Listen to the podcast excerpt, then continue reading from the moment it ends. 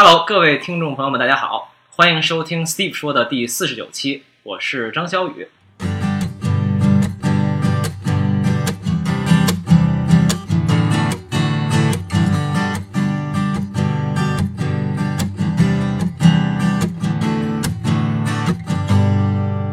OK，今天我们的节目是我们两位主这个播主两位主播，这是我第一次跟有有就是另外一位播客的这个主播一起录节目的，因为以前都是我去访别人，所以搞得每次都像面试一样。对今天会比较特别一点，对呃，要跟我们要跟可能听众像我们的听众都解释一下是怎么怎么个状况，对？对对，我呃那个我先就呃，如果你是在听 Steve 说的那个观众呃听众朋友呢，我先介绍一下我自己，我是张小雨，然后我有一个另外一个播客叫得意忘形，然后呢，我也是 Steve 的呃，也可以说是粉丝，然后也可以网友网友网友，网友网友 对，然后也买过 Steve 的书，一会儿可以简单介绍一下渊源。然后呃，也是 Steve 这个播客的听众。然后这次就像他刚才说的，就是我们两个人都有播客，然后这期节目呢也会各放在我们自己各自的这个播客上，所以在我这里他变成了嘉宾，在他那里呢我是嘉宾，但可能。呃，如果你是这个 Steve 说的这个听众呢，应该算是一个福利，因为我今天会各种拷问 Steve，因为以往都是他拷问别人，对，让也让 Steve 展现一下。好呀，我完 全没有压力，是吧那然后我再跟你的听众介绍一下我自己，当然，呃，我我是 Steve，然后我现在是在上海的一个心理咨询师，然后我想想看我还要怎么介绍啊？呃，在这个呃写过一本畅销书叫《假性亲密关系》，假性亲密关系啊，我当年也是因为这本书最开始对 Steve 有些认知，到那会儿不认识。哦是哦是吗？你以前我买过我买过这本书啊，哦是吗知乎电子书吧？啊对啊对啊对，啊，还是一小时我忘了，哦反正就是知乎有一个系列，然后曾经 Steve 出过一本书叫《假性亲密关系》，哦这也是一个。所以你之前就看过那个那本书呀呀呀！哦我看那个词，我觉得很有点有点小共鸣。是是，然后呢，假性亲密关系也是一个假性是啊真假的假，性别的性，对是啊，一会儿也可以简单聊一下这是什么东西啊行啊，然后当时我觉得，反正我也曾经有一些跟 亲密关系的困扰，然后哦假性亲密关系，我觉得是一个很有好好玩的概念。这个这个这个标题，其实当时出这个书的时候，这个我忘了是哦是是怎么来的，但就是这个标题，当时知乎的编辑觉得特别好，对，所以后来因为后来我又跟中信签了约，又要出纸质书，哦就还是用了这个标题。那现在在写吗？还是在脱稿呃，？下个月就出了，下个月就开始，应该是下个月开始预售了。就是哦，所以 Steve 是这个咨询师，然后畅销书作家、网红畅不畅，但是畅不畅销我还不知道，啊，因为滞滞销书作家。有可能有可能卖不好，我也不知道。我啊，对中信也是很好的出版社。对对对还不错，所以说就这个呃下个月吧，这个、嗯但是哎我也是叫假性亲密关系，但是扩展了很多内容。一那个你读那本电子本是有两两万五千字左右，这一本有十万字，哦就有很多新的内容在里面。OK，对那就就就趁机聊一下，我比较那个随机，就是什么是假性亲密关系？呃，最简单的定义，我的，因为首先这个不是一个心理学上一个严格意义上的一个学术，对对，它更多的是一个就是说用来一个一个一个 label 吧，用来描述一种现象，就是概括一种对这个现象，大约就是说，呃，关系在形式上很亲密，但是嗯在实际的体验上是很疏远的。嗯我觉得可能很多人都会有过那种体验，就是两个人，比如说在谈恋爱，但实际上你觉得情感跟对方特别远，OK，或者说你觉得你在婚姻里，在感情，你觉得你自己特别孤独。嗯，虽然看起来好像有男朋友、女朋友，有老婆、老公，对，虽然是这个呃同处在生活在同一屋檐下，但是可能就是你面前这个人，你真的了解他吗？你真的信任他吗？然后你对他心里面的这个想法呀，对他对他对你的这种情感，你到底对你到底了解多少？包括你们俩之间如果发生一些什么样的问题，你有多大的信心，你们是能够去去去克服、去去去解决的？嗯对吧？就是这个其实就有点像，比如说做生意，然后比如说两家公司要合并了，对吧？我对这家公司的经营状况、营收，我对它的人员架构什么，我完全不了解。我只是觉得，嗯，那就嗯无所谓吧，反正就我也刚好想找个公司一块儿合并一下，那咱就合吧。就你做生意，你肯定不会这么做，是对吧？你肯定不会允许说你完全不了解一个人你就这样。但是很多人在对，就是谈恋爱的时候，很多人就会抱着一种，我们就磨合就好了，我们就就走着瞧吧，或者找一个对的或者有的时候是因为酒精，是因为 寂寞，是因为 对，就对对对，就总之就是一个一时冲动或者怎么样的就就在一块儿了。所以，但就是这样的关系形成之后，就有很多的很多很多的问题，所以我写这个书其实也是因为做咨询，我做很多都是亲密关系的咨询嘛，对，所以说就看了很多的案例，就是说很多人的问题就还是在于你跟你的伴侣之间其实并没有那么的亲近，但是你对于感情的那种期待，就是对，就是你又会希望说啊，我从感情里得到这样这样这样的东西，但是你能得到这些东西，前提是你关系得是真真正的是亲密的，嗯，所以就就是说这个书更多的是一个去探讨。拆解探讨，对，就是亲密到底怎么应该怎么来它是怎么产生的，然后现在的人们在做哪些事情是会实际上是会阻止你去得到亲密的，OK，所以就还蛮有意思的。对对对。嗯，而且它不光是呃情感关系，其实我觉得人现在很多的关系推而广之，其实很多关系一定程度上都是有一，点亲密关系本质上也不只是说恋恋人、情侣嘛，那很多的时候你家庭、父母、朋友，对吧？没错呃，比如现在我们经常说一个词儿叫 trophy friend，就是所谓的啊啊，奖杯朋友。对对对反正我不知道怎么翻译，就是类似于这个朋友在你的生活里扮演一个角色，就是说你觉得跟这样的朋友在一起特别光鲜，或者说特别开心，呃，不不是开心，就是特别的有面子。然后你能跟别人炫耀说，哎，我有这个人的微信，对，然后我跟他是朋友，我们吃饭等等等等，呃叫 trophy friend，trophy 是奖杯那个词因为这个是来自 trophy wife 是吧，trophy wife，trophy girlfriend 啊，对对对对，就是指的是这个，呃，可能也是美国，比如说什么中中上阶级到了四五十岁，然后也对也也不知道要干嘛了，然后就找一个什么二十多岁的年轻女性做老婆，然后就当一个就类似于当一个奖杯一样供在家里，证明你这一生好像有点小成就，拿来炫耀的拿来炫耀的东西。对对，扯远了啊，我先稍微拉回来一点，就是这期节目那个，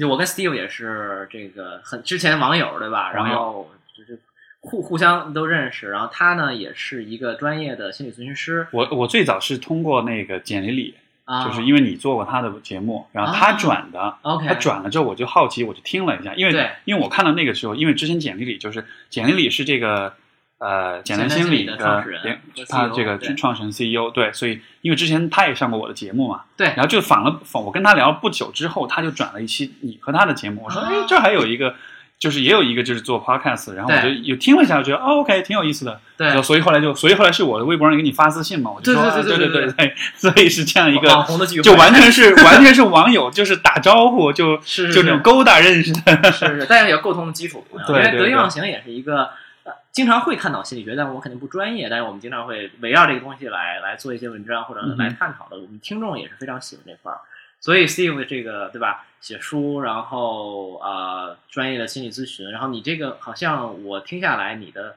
这个取不是说取向，你的擅长的点是在于这个呃情感情，然后家庭、亲密关系的这一个范畴是吧，？也包括就是个人成长的部分，因为你刚才说，其实亲密关系就是跟恋人、跟家人、跟朋友，还有一个其实还有一个特别重要的关系是什么？是跟自己，啊，就一个人跟自己的关系，其实也是一个很重要的一个亲密关系非常非。常重要的。对，因为所以说这个我那个书里面其实我也是这么分的，就是第一部分是探讨恋人关系，第二部分是跟自己的关系，是然后第三部分是跟父母的关系。哦，对对对，你还都什么都就不落下。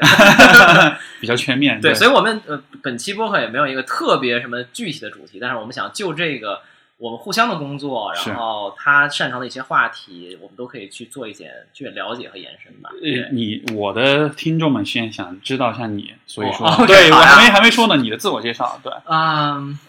好复杂。我我每当跟别人做自我介绍的时候，都是有一种呃怎么说，都有一种有的时候不知道从何谈起吧。啊、因为我我先说点远的啊，就我我我的风格就是经常就是扯到无边无际了。没问题。对，然后 Steve 可能很多听呃很多这个嘉宾都是很专很专业的这个呃 expert 的专家，然后他 fo 呃聚焦在某一些领域上。呃，从我自己来讲，啊、我自己的呃个人经历比较杂杂，然后我最早开始做过，我是学计算机出身，嗯然后最早开始做过金融，然后呢就在所谓华尔街做了一段时间以后，我后来又做投资做了一段时间，后来我自己创业，哼，然后现在呢，更多的时候是在自己写作和做这个播客，对，呃，不管叫自由职业也好，或者内容输出也好，呃，我自己当然心理学是我很重要的一个兴趣啊、但是我又觉得其实。呃，我觉得就心理学是一个非常呃重要的认知世界的工具，在我这里看来啊，嗯就我没有把它当成一个学科或者是什么东西，在我看来，它是我呃认知世界众多工具中很趁手的一个工具啊。心理学能解释很多事情，但同时呢，我又呃研究很多别的东西，比如我看社会学的东西，然后我研究宗教历史，然后我看物理学等等等等乱七八糟的东西。然后我觉得最终其实呃目的是说从一个更更综合的视角去认知自己、探索自己和探索世界，其实就是向内和向外的两个东西嘛。所以呃后来我偷懒儿，然后我就说你你非要怎么介绍呢？然后我就跟他说我是一个艺术家。artist，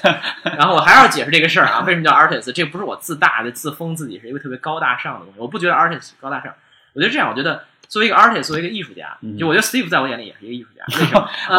哎，我有点担不起了。不是，我给你解释完你就知道了。我觉得艺术家有三件事情嗯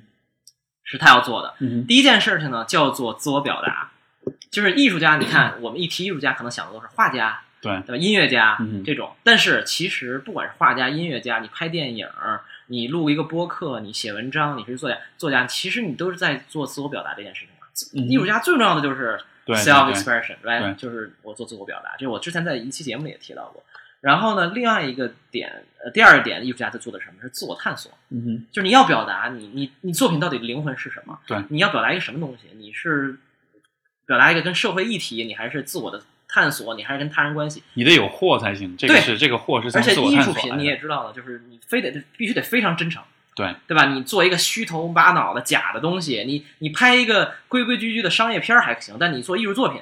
你非常非常诚实。比如 Steve 做一个播客，他每天跟那儿扯一些虚的东西，没有人听的，就大家能听出来，对对吧？就是所以都是读者来信，都是各种那个 personal 的，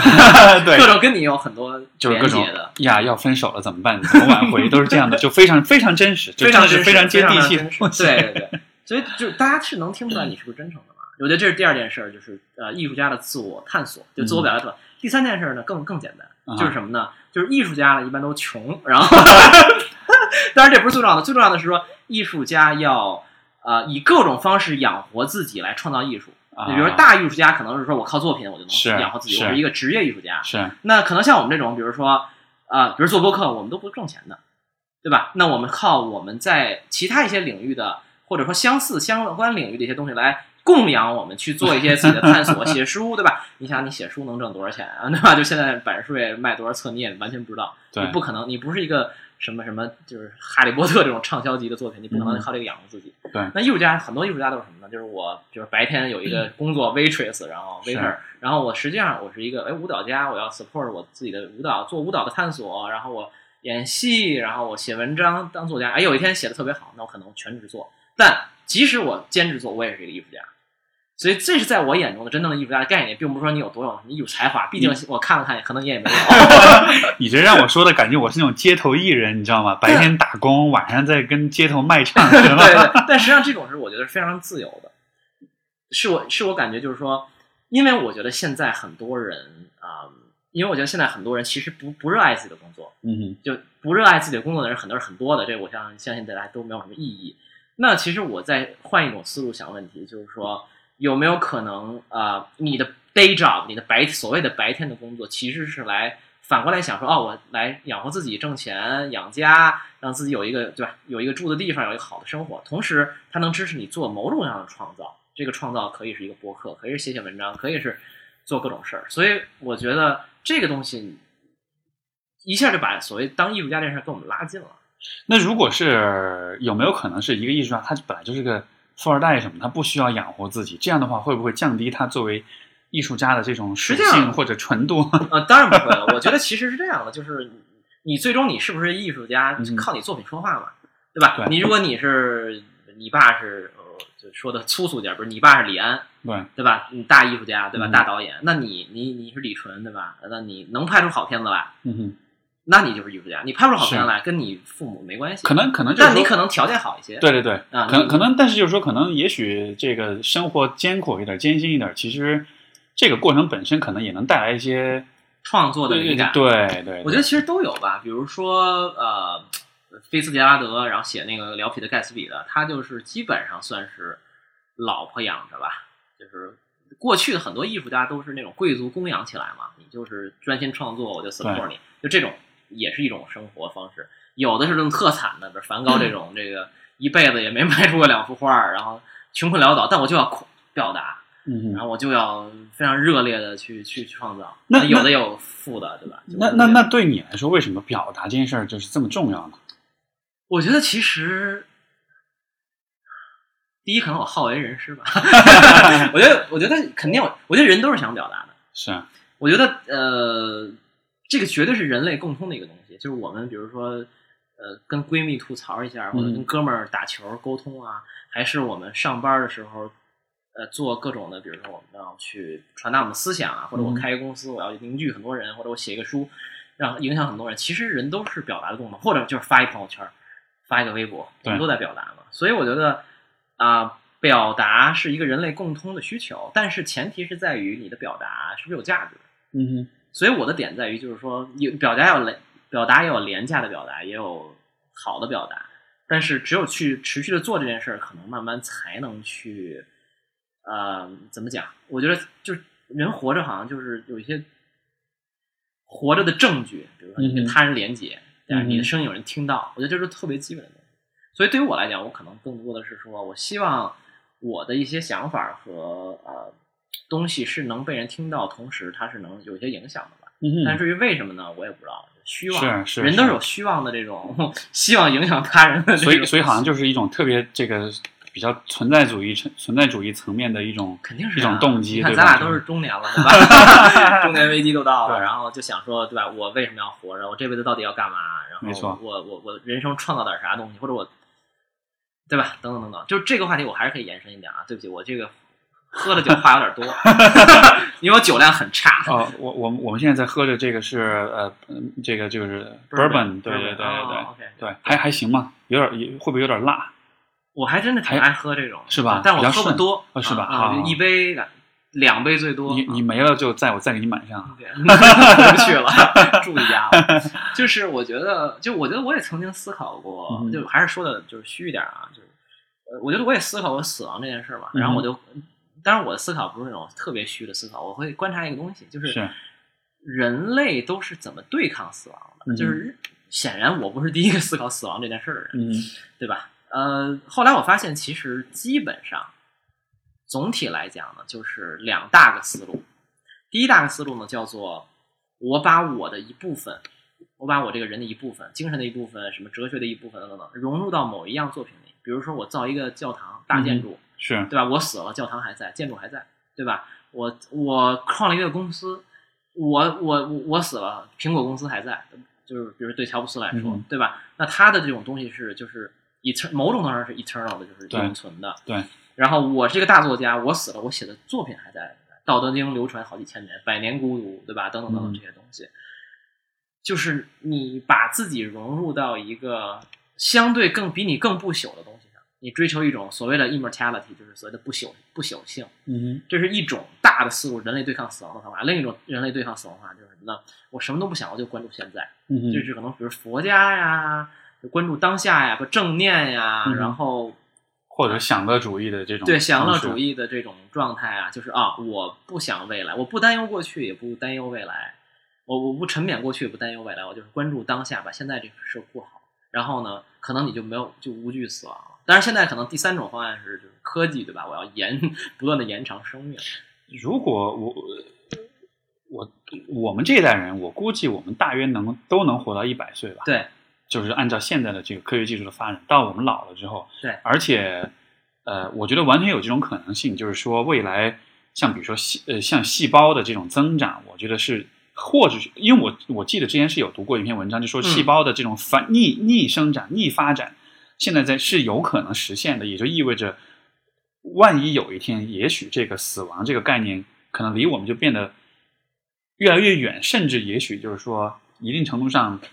死亡可能就已经怎么说呢？人就已经可以真的是所所谓对抗或者说避免这个死亡这个问题了。对我之前呃引用过一句话，我可以在这念一下啊，它叫做啊，对于人终有一死的意识，人类发明了三种机制来维持自己的理智。嗯宗教，也就是说神会拯救我。对，然后是浪漫主义，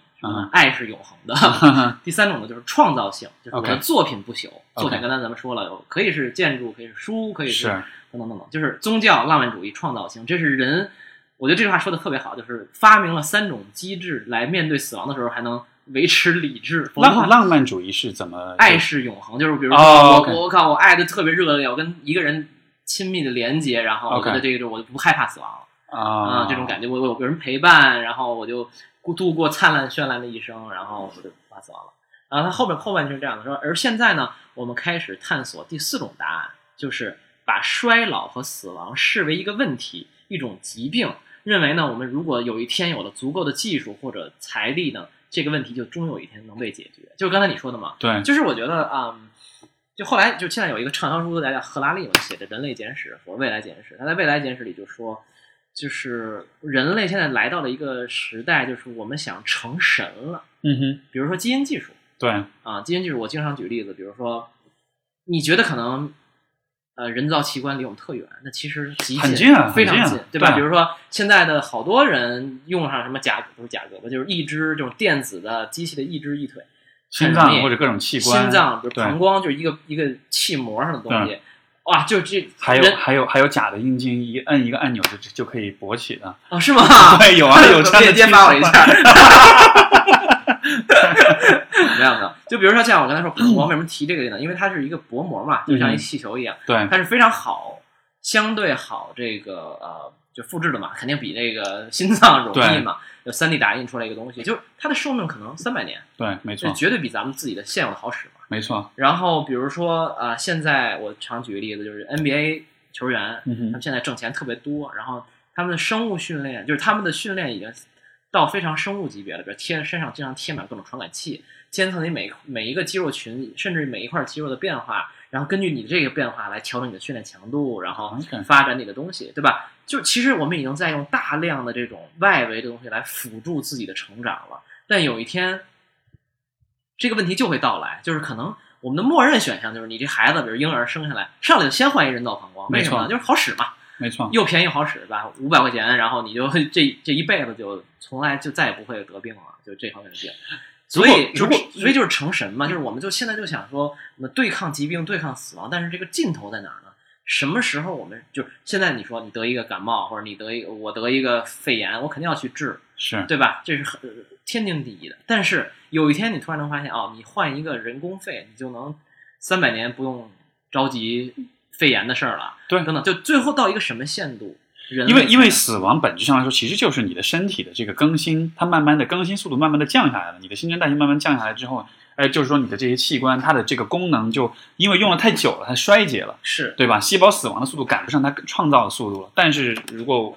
有一天我们一种可能性是改变这个细胞的这种它的新陈代，就是更更更新结构更新的这个过程，对对，从也许从分子结构的层面来说，或者说另一种可能性是直接就把所有的零部件全部替换掉，用更包括我觉得如果再往后就开一下脑洞，因为今天我还跟另外一个那个一个一个咨询师朋友聊到，就是说因为现在大家就对这个什么 VR 啊，对 AI 啊这种技术特别感兴趣，嗯，然后我们行业就会说，哎呦，以后我们的工作会不会被替会不会被被替代被替代？我说肯定会的。对，呃。Someday，我我觉得我能想到的一种替代，就真正意义上的替代，真的会让，因为就是很多，比如说现在当下有很多工作在二十年前是不存在的，对对吧？但是随着技术、随着社会的发展，很多新的职业就会产生，也有很多旧的职业就会消逝。我觉得什么时候我们这个行业心理咨询师会消失呢？当有一天这个科学家能够把人类大脑的整个这个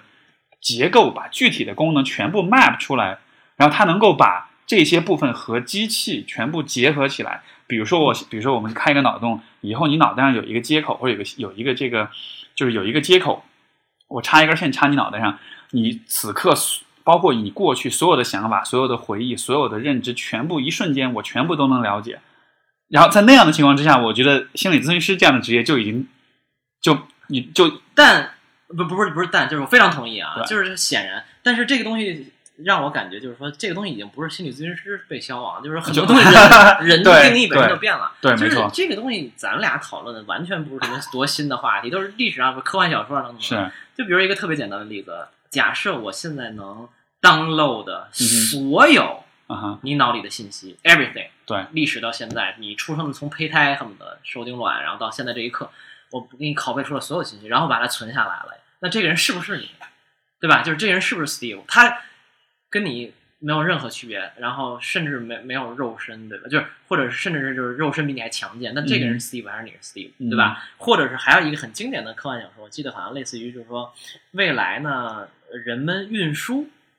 就是人们比如说咱们现在坐一飞机对吧？我去呃上海，然后我坐一飞机飞到上海了，从北京，嗯那很正常嘛，对吧？那未来的运输是这样的，但是你进一电话亭，我忘了具体设定了，但是嗯你进一电话亭，然后你摁一下这个地点上海，然后呢，它就复制你这个人全部信息，对，我明白。然后脑子也好，肉体也好，你哪儿受一伤疤，然后你那那个昨天磕了一下，对全部发下来。然后呢，在瞬间把你杀死，然后在上海那个电话亭里面制造出一个 一模一样的人，对，那那个人是不是 Steve？嗯哼，对，但这会儿这这就这个这个故事是建立在，嗯，这个故事是建立在那估估计出故障了，结果那边儿这边没杀死，那边又复制出来一个，就两个对对，然后这个戏剧性的就从此展开嘛，就到底谁是谁。但是从这个维度上讲成功了，对吧？我在北京把 Steve 杀死了，在上海复制出一个一模一样，那他是不啊是你？你知道这个就是就是也是哲学问题嘛？我是什么东西啊然后人类人的定义是什么？你你刚才说这个就就是这种，比如说一模一样的复制或者下载，我会觉得这可能取决于，就这看就是就是你就是这个场景看上去是一个人的存在被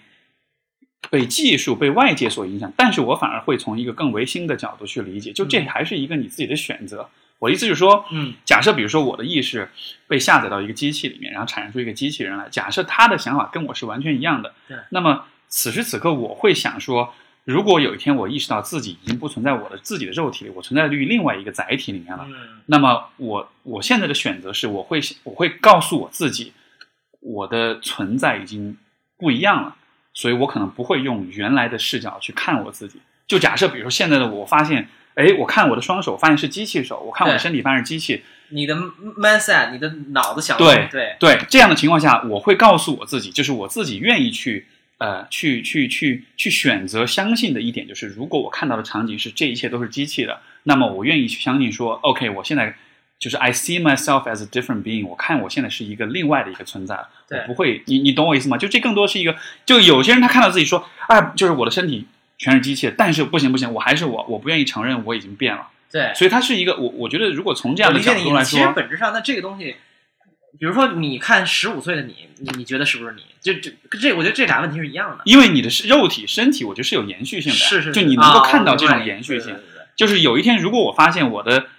我的这个生命物理的载体已经不一样了，我会去承认这种但你换你你换个角度讲，啊哈，就是哇，这个有点深了，一会儿我们会拉回来的。其实这个讨论，但是现在啊，比如我觉得你这个问题是这样的，就是还是我刚才问那个问题，就是你觉得十五岁的 Steve 是不是 Steve？就是在我看来，我我觉得答案不重要啊，就是或不是其实不重要，对对吧？就是这只是一个说法问题。但但我觉得就是，比如说你变成机器人了，然后嗯你的思想还是你的你的思想和你的思想，首先你的思想跟你十五岁的思想肯定特别不一样，很多地方对吧？有一些东西是很像的，但是有更大量的东西是不一样。第二，你的身体跟你十五岁的身体也肯定是特别不一样的，这个差距是不是你跟机器人那么大差距不不一定。但是你可能，你看你的细胞换过很多轮了，对，你的肌肉可能比原来多很多，对吧？然后你很多东西老化了，你的脸、胡子等等等等，你那会儿可能还是青春期。所以我觉得还是那句话，就是可能就没有我这么一个东西。就是 Steve 三十岁的 Steve 跟十五岁的 Steve 是不是一个人，其实不重要，因为本质上这两个东西就是我这个东西就是一个动态的东西，它不嗯不是一个你这一秒的跟下一秒的本质上也也是不一样的。但是但是就是说，呃，这其实就涉及到一个时对时间的感知的问题，嗯就是人的意识的存在，就是我觉得人的意识。从时间维度上来说，我们为什么能有意识，就是因为我们能感知时间，我们能感知自己的存在是一个过去和未来，它是一个连续的过程。比如说，你说十五岁的我是不是我？对，包括说这个身体不一样什么，但是因为我能感知到时间的流逝，我能够看到，比如说我的身体的变化，所以说我能够在时间维度上把过去的我和现在我联系起来。你你刚说这么一段，我就大概想起 N 个哲学家的名字了，因为比如说，呃，我比如说我们之所以能认知自我，是因为时间的流逝，这就是比如这是佛学思想，其实就是你你说你这么一说，就是就是已经接近很经典的哲学理论。我我没有读过佛学，我知道你没有读但你这个观点就是很就非常非常正统的呃佛学和很多哲学的思想，就佛学也是某种哲学吧。嗯哼呃，就就我们比如说我今天我原来跟我的这个嘉宾在这个呃节目里讨论过一个问题，就是说这个世界上是没有八点一刻这个东西的，你知道吗？什么么意思？怎么讲？就是八点一刻这个事儿，这件这个东西是不没有不作为实体存在在一个世界上的。啊你想象一下，我们之所以比如说约明天早上八点一刻一起吃早饭，是因为你的脑子里和我的嗯。脑子里都有一个八点一刻这个概念。但这个嗯。世界，这个地球，假设这个地球上没有人类，嗯那这个地球没有。没有十没有八点一刻的。对对，但是所以说很多东西的存在其实是由人的主观来确定，而且是有就是 intersubjectivity，就是由就是由这个人与人之间的这种共同共享的这种主观来决定的。社会性啊，因为我们两个都认可八点一刻这个东西存在，所以说虽然在物理世界它可能是不不存在，但是它对于因为人是存在的，所以说这所以八点一刻的这个存在对于人的存在又是有它的意义或者它的价值对，所以所以所以包括刚才说的这个对于时间的这种感知，我觉得也是一样的，就是说如果这世界上只有我一个人，或者说如果这个时就是时间或许就相对就不是那么的重要了。对但是因为有很多人存在，所以我们跟别人是处在同一个时间维度上，所以我们必须都去 respect、去尊重、去遵从时间这个一种规范。对，它是一种规范所以。，所以我我我曾经也看过，呃，没有细的那么研究那么深，但是有一个东西很有意思，就是说，也也可以作为一个思想实验吧，我觉得提供给大家这个听众们思考，就是我觉得现在很多人脑细胞可能都听众都说：“哇靠，这一不会不在聊什么他们他们已经关了，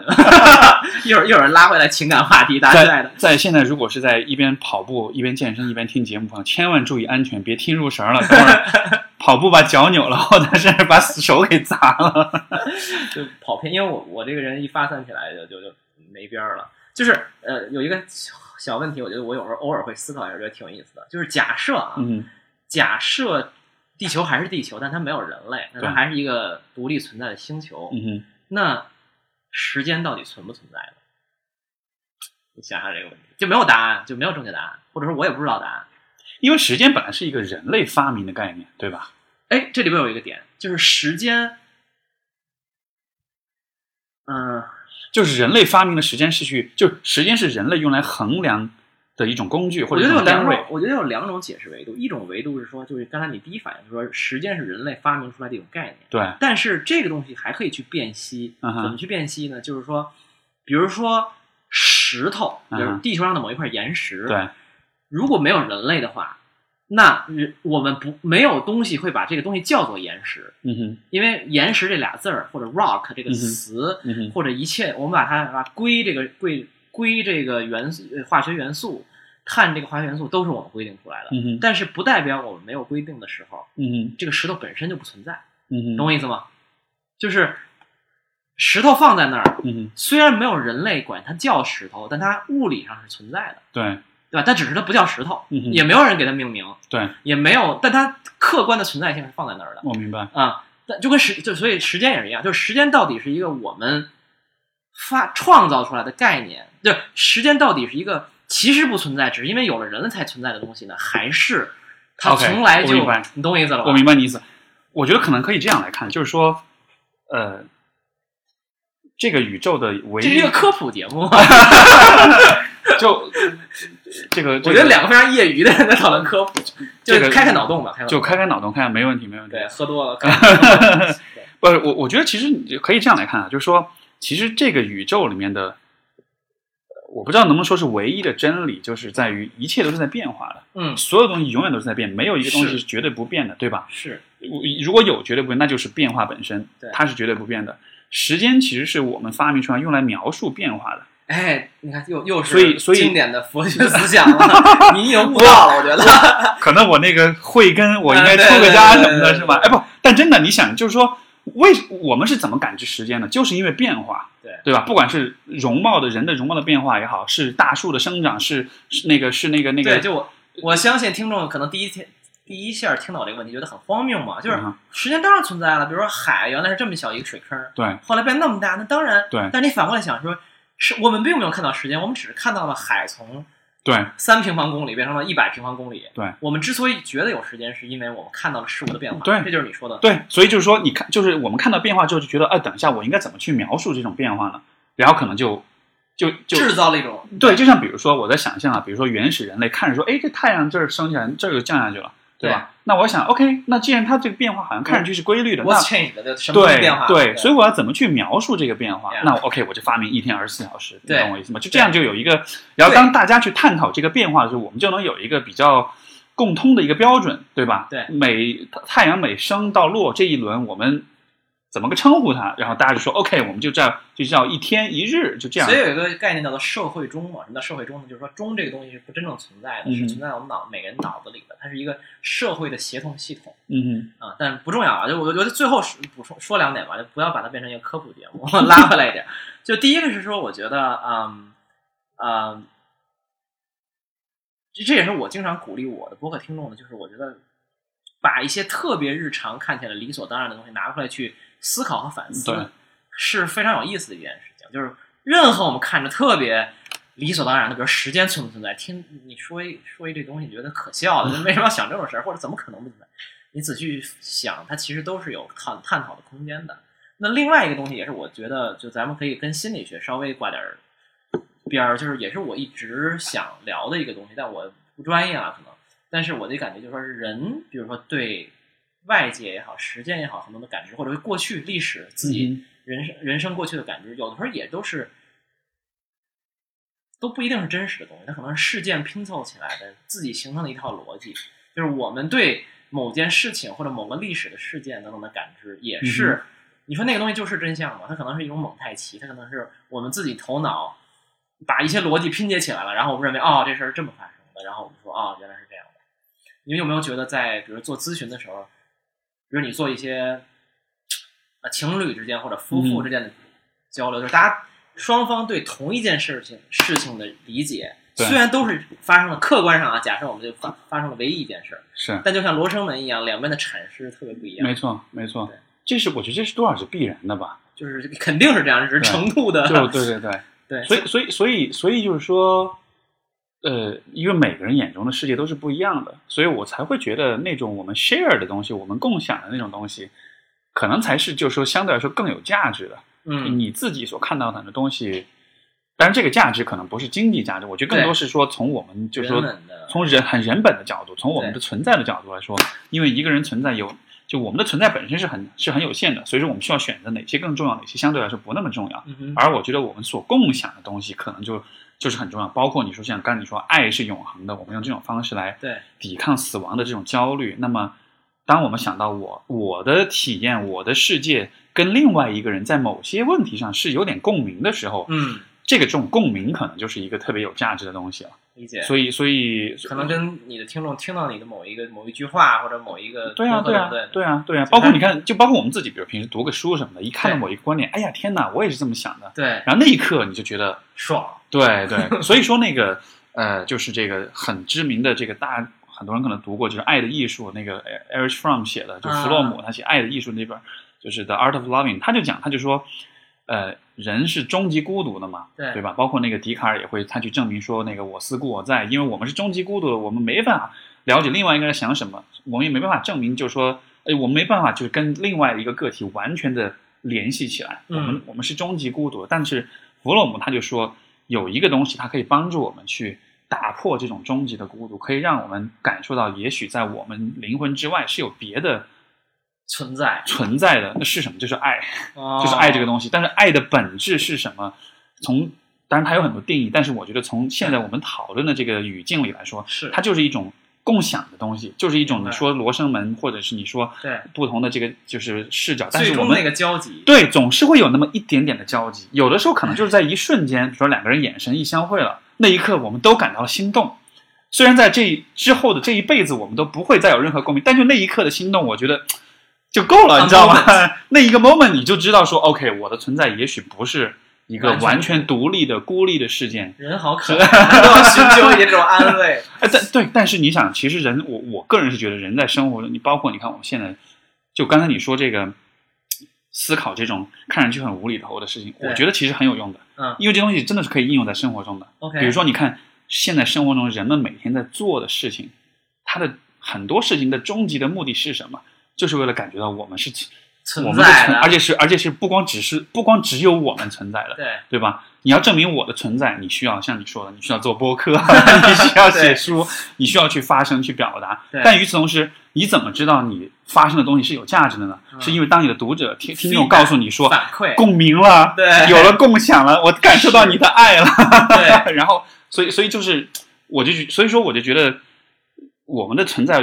并不单纯是由我们做什么来决定，同时也是由我们和别人之间有什么共鸣来决定的。听下来怎么人类这么这么 needy 啊？就是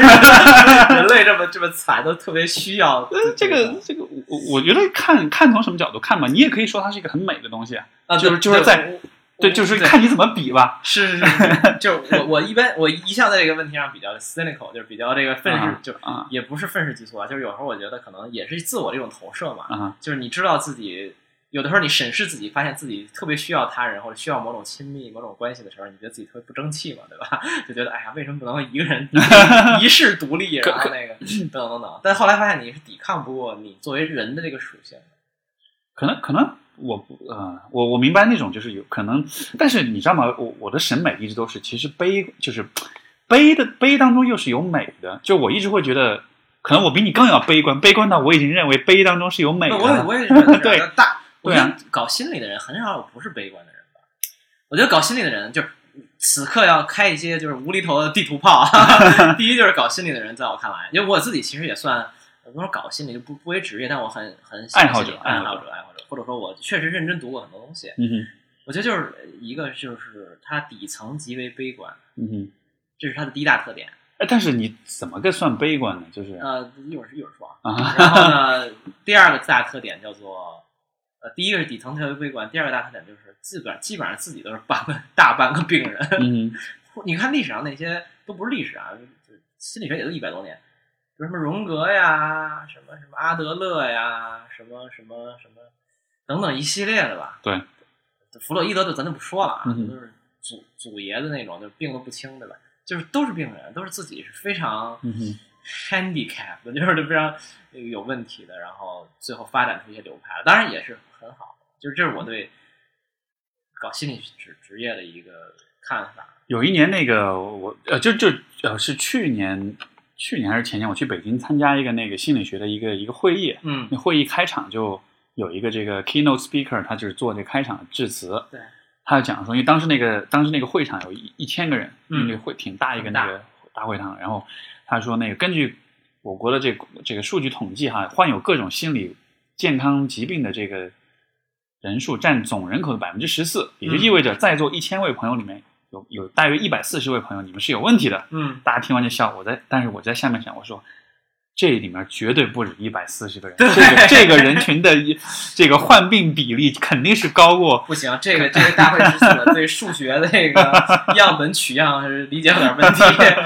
如果我就会说，就是百分之十四，然后这里边可能应该是百分之百，就是可能可能会很多，对，不，但但是你知道吗？我觉得这包括我以前读硕的时候啊，就说那个大家同学就一个班上十几个同学，我们就会聊，就说你是怎么进这个行业。嗯你聊一说一下，你发现每个人都有自己的问题。过去、自己的过往、自己的就是，他都是有很多很个人的因素导致他选择这个行业的。因为我觉得心理学有别于很多其他的行业，很多行业是 impersonal 的，是非个人化的行业。嗯，因为很多行业他关注的东西，他的对象是跟人没有关系的。客就是客观物体物体。，对对对对，比如说你搞一个工程，比如说你搞一个什么数学也是啊。啊，对对对，是的。对哎，不，但是数学又不一样。我觉得数学其实还是到了最根本，它又是哲学的东西。那它他对象不是不是人啊。呃，好吧，就就对就为为了为了讨论，就对我明白我明白嗯。但是就说心理学其实是一个跟个人跟自己是高度相关，它可能是很多行业里面为数不多的几个，就是说它的研究对象是我们自己的。对所以说你要对你自己产生兴趣，那么这种兴趣的来源，我觉得一定有一个很强的内驱力。对，一定是有一个很重要的一些因素所以。我现在发现啊、作为一个旁观者，我发现有一个现象，就是说，因为心理学这两年在大众范畴内可能越来越被认知，对，然后我会发现，其实很多人有一个我不能完全叫错误的出发点吧，或者说可以再去考虑的出发点，就是大家都觉得我自己如果有问题的话，很多人就进这行都是因为我想解决自己的问题。嗯但有的时候，我觉得这个你你你你你你，为什么有的人你你饿了，你不是去餐厅吃饭，然后去做心理咨询，对吧？而是自己要当一个厨子，这个有点不 make sense。嗯或者或者我我的意思是，我我明白你意思，就就是我的意思不是说你有问题，当想到自己是这是错的，嗯哼。我只是说如果你哎，但是错这样是错的，是错的是错的是错的。我我因为我本来想说，你仅仅因为自己有问题，你就想当一个咨询师，这个逻辑是不对的。但这这是错的，就本来就不应该这样，就是不就是就是说，如果你是自己是有问题，你想自救的话，你你当然不应该是由通过去做咨询师来做这件事情的，因为啊因为第一就是说这对你不会有帮助，或者他的帮助会很有限，对它甚至可能可能让你走火入魔。第二就是从职业的导角度来说，这可能是有道德伦理的问题的明。白明白。因为你自己有问题的话，就是严格意义上说，你你的训练都不会让你过的。因为咨询师如果自己的个人体验没有做够的话，你自己的问题没有解决好的话，你是不应该去帮助别人的。OK，因为因为因为就是说，你因为心心理咨询师你在帮别人的时候，你其实是需要开启别人的一些很脆弱的、很隐私的东西的对。但是如果你自己都没有能力去，就相当于是一个医生，他一给人开刀开了一半，发现他晕血，对，对吧？就不 make sense 啊。所以就我觉得也得 明白明白，对对对，就我觉得可能要澄清一点，或者说我我再去去去明确一点，就是说，并不是说需要一个完美的人才能做心理咨询师，这没有世上没有完美的人，对对，每个咨询师肯定有自己的问题，对，但是你肯定是要清楚的知道你的问题，你在解决你的问题，并且你有体验等等足够，你才能去做，可能就是说，呃，我觉得可能就是说，你能够对自己的问题有比较清晰的意识，嗯而且你能够，因为就是说意识 awareness 意识带来的是选择，嗯，对吧？我意识到我是这样，我就可以选择我下次遇到这种状况我不这样。对对，就是如果你有了这个意识，你有了这个选择，我认为这就是对自己是有一种把握的。嗯，如果你没有意识到，或者你意识到，但是你你没法去做不同的选择，对，这样的情况下，你就给自己，包括给你的来访者就没有留下选择了。明白，所以我觉得，可能也许这是一个界定的一个一个一个方法吧。OK，包括我很多来访者，他们比如就说啊，我原生家庭怎么着怎么着，对吧？以前这个比如说妈妈经历过，对爸爸对我不好这样的，然后就问说，嗯这个我有可能改变吗？我有可能就是过上正常人的生活吗？嗯，这种时候我都会说，其实不要想象你会变成所谓的正常人，因为这些记忆会你会一辈子都记得。我不可能帮你，就是说把这个记忆给删除掉，这是不可能做到的。嗯哼，但是我能帮你做到的是什么呢？你可以选择以不同带着这种记忆，但是你可以选择以不同的方式来生活。去生活，啊对，因为如果比如说同样的人经历过这样的记忆的话，未必每一个人都需要以同样的方式活着。对，对，所以说有可能天天喝酒，对吧？没错。那你还也可以天天健身啊对随便举个例子啊，对对对，是啊是啊所以就是我觉得更多是一个选择的问题，就是是我能通过这个和这个其实又联系到前面我觉得说的，就关于对时间的这种感知，嗯就是我们对时间的感知是呃呃呃是恒定，就是我们会认为自己的存在是一个在时间维度上存在的，对，但是这种连续性有的时候是有欺骗性的。它会让我们默认为，就是说，当下的我是过去的我变成的，所以我对过去的我是是绝对了解的，因为是我自己嘛，对吧？对对以前的我和现在我是同一个人嘛？这就只是时间变了而已。是，但实际上，现在的我和以前的我未必真的是那么了解的，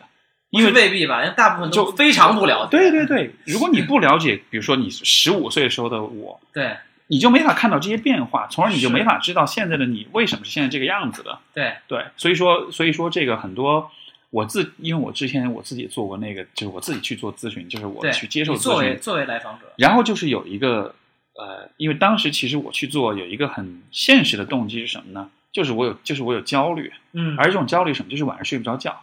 而且我已经生理性的了，对，而且我不知道为什么睡不着，我就是没有原因的，我就是睡不着觉。对，就我生活没有很紧张、焦虑，就是睡不着。然后这个咨询完了之后，我就没有这个问题了，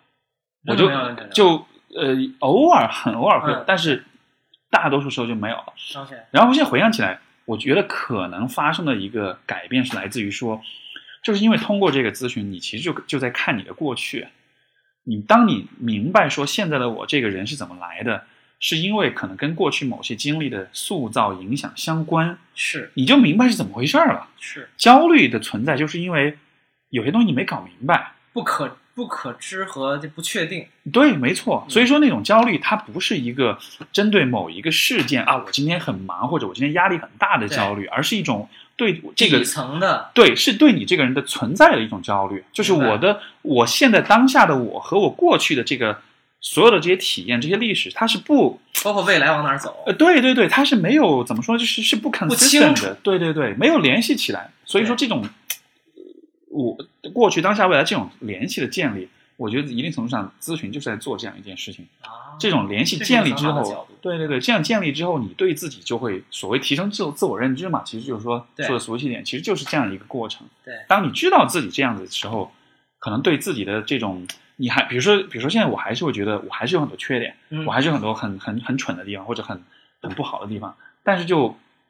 与此同时，你会知道，哎，没关系啊，我就是这个样子的，嗯，就是接纳，对，就呃这个很接纳，就是特别俗的话就叫接纳 嗯。但是我觉得更具体一点，就是说你能在时间维度上明白你这个人的来龙他的去脉对对对，就相当于说我们用时间描述的是时间，呃，我们用时间描述的是变化，对，那么我们用心理咨询描述的就是个体的变化，就是是有点这种感觉在里面明。白明白，确实是就是这个道理说起来非常非常简单，但大部分人是没有这个意识的嘛。对，就是你此刻的你就站在现在，然后你，啊、我想我我我那天用了一个什么比喻，就就这样了，就是我们人脑呢是一个不记录过程的器官，什么意思呢？就是说我们不会说从小时候你妈打你打你一下，或者谁扎了你一针儿，对，到到现在每一个信息你都完全的存储下来，就我们大脑没有这个功能，如果要记得，那会很痛苦吧？我觉得。可能脑子也不够使，这对肯定不够使嘛。就是对我们人体的大脑百分之二重量消耗了百分之二十的能量，然后本身就是一个非常不经济的，理论上非常不经济的器官了。对，啊、我们吃这么多很很大的一部分热量都是要供给我们大脑去使用。然后以往就是原始社会的时候，人类长脑子也没有太多用处，对吧？就是你长这么大一器官，然后你每天要光找食就找很半天。人的大脑这个它的进化，它的容量越来越大，其实很大程度上就是因为为了更多、更更有效的寻找食物，因为啊，对，有两个变化，哇，又又又。来跟 又来跟大家科普一下，科普一下，就是说人类有一个很重要的，就在进化中有一个很大的突破，其实什么呢？是烹饪。嗯就烹饪啊，对，对我们的大脑是有很大的影响的。为什么是这样的？就我后来老用这个例子举例子说，为什么我这么馋，对吧？就是 就是当我们烹饪的时候呢，食物就熟了。嗯那食物就熟了，很简单，就是我们消化它需要的力量、能量就少了嘛。对原来你吃一块大生牛肉，我靠，你可能消化两天，对，然后呢，你需要你需要咀嚼，你需要消化，而且而且它的这个所以那时候的人肠道就特别长，对就是你肠子比现在我们的人是长的。对，那当我们烹饪以后，哎，原来是牛肉，生牛肉，你嚼一块儿，现在是牛 牛排，特香，然后消化仨小时就消化完了。嗯于是我们肠道就不需要那么长了嘛，是，然后越来越少。那多余，你你出来多余的这些能量，是你就可以让大脑去发展，没错，然后最后呢，就是让我们变成更聪明的人了。没错但是呢，你现在如果你是一个吃货呢，还是 不是，所以所以说所以说为什么吃甜食容易长胖？因为糖分太容易吸收了，对它都就是本来我们在消化的时候应该消耗一部分能量，对但是因为它太容易吸收，包括就是说这个说呃这又科普啊，就是说这个你运动嘛健身嘛会了解点营养学的东西，啊，就说这个为什么说呃还可以，还可以。就说这个这个，比如说像我们吃这个白米饭，或者是这种精加工的这种呃米面，为什么它就是不好？就是因为它被加工过之后，它太容易吸收，吸收的时候它就肌就耗的能量会比吃粗纤维的或者吃粗粮的时候耗的能量要少。少很多，，对，所以它很容易进入身体，所以就很容易就胖。积累成对对对对对不过这个就是人的人的大脑，它真的是一个最开始你看我们本来。如果你相信进化论哈，就是如果我们本来是猴子是在树上对，我们每天需要做的就是在树上到摘果子，对摘了然后坐那儿吃，吃完就睡，对吧？但是后来随着这个非洲的这个气候的变化，我们需要从树上下来了，因为气候变化导致就是雨林的这个这个范围少减少，那么食物的获取就需要有需要有更多长距离的这种行走。一开始可对，一开始可能是几百米、一千米、两千米，到后来可能是很长的一个距离。对再到后来，我们就没法生活在雨林里，因为雨林不存在了，对我们就只能生活在草原上。那草原上的话，就需要更长时间的这种迁徙，需要更多的去寻找、去发掘，包括需要去捕猎。所以嗯后来一系列的大脑的功能，其实都是为了适应不同的一种觅食的方式，包括现代人所拥有的逻辑推理能力、空间想象力、记忆力。为什么会有这些东西呢？为了狩猎啊，你得追踪一个猎物，你得猜它往哪个方向去了。所以说，就当年的这种不具备这些能力的人类就消亡掉了。是我们是剩下来的那些比较聪明的对，这真的是真的是这样的。对，所以刚才就回到刚才说的，就是说我们大脑呢，就反正容量也有限，嗯然后各种缺陷，对吧？就我们记不了那么多我们不像一个比如说区块链比特币系统，任意一笔每一秒、微秒任任意一笔交易、任意一个东西，我们都是全部记录的嘛。就是区块链的系统是这样的，我们大脑没法这样，我们只能记一些节点。对，比如说，哎，小时候谁对我就特别不好，妈妈老不在家，对吧？然后长大的时候，男朋友对我不好，什么之类的。但其实有的时候，我们大脑把很多不一定相关的东西构建成了某种逻辑，然后我们相信可能都是这样了，或者甚至我们都没有构建这种，我们只在心底里隐隐的感觉好像事情是这样的。是，是但心理咨询可能我觉得一个重要的作用就是帮我们把这个东西重新去审视，然后把很多你没有真正意识到的东西去给你呈现出来，对。然后让你自己去感受和判断。是啊，并不是说说我问你一个问题，然后你来解答，其实不是这样，对。而是你帮我去梳理，其其实其实我觉得你的思维还蛮后现代的，就是说，就就不就是意思就是说，呃，所谓后现代主义，就是说会呃，呃后现代主义的哲学就是说会相信说，人或者说很多的事物它是没有一个本质的存在，它都是后来就是由社会构建出来的。嗯哼，比如说人的身份，比如说我们的情感，比如说比如说什么是婚姻，比如说嗯什么是文化，在不同的时期，在不同的阶段是不一样的。定义也是对，所以你所所以你所存在，比如说我我这个人是什么样子的，对这个自我，他可能比如说一千年前，假设也有一个跟我各个方面一模一样的人，但是我们俩的自我是不一样的，因为因为时代不一样，所以它构建是不一样的。也不一样，对，所以说你说的这种只是这个故事的问题，因为这个心理学现在这个就是说它的治疗的流派，呃，后现代派有这么几个大的分支，其中一个很重要的一个分支是叙事疗法，哦，就 narr narrative therapy。真的真的有这个东西啊，对啊，对啊，你说你说的那个，我立马就想到叙事疗法了。叙事疗法要做的什么？它就是去让你整理你的生命故事。每一个人都有自己的一个 narrative，一个故事。嗯我这个人的故事怎么样子的？叙事疗法会认为，人的问题就在于我们的这个故事，它可能是一个比较单薄、比较狭隘，或者是比较就是片面，对比较片面的一个故事。然后他帮你做的事情，就真的是去帮你去 enrich，去丰富化，去让你的这个故事变得更为的多角度、多多维，变得嗯更多样化。通过这种方式来改变你对于你自己的这种认识。比如说，比如说这个一个人，他这个呃，他认为他小时候的这个很惨，父母对他很不好，所以长大之后他这个很这个这个就是他的这个嗯，比如说他的这个跟伴侣这个关系就不好，对。但是当你这么看的时候，这其实是一个很单一的角度，这个故事非常的单薄。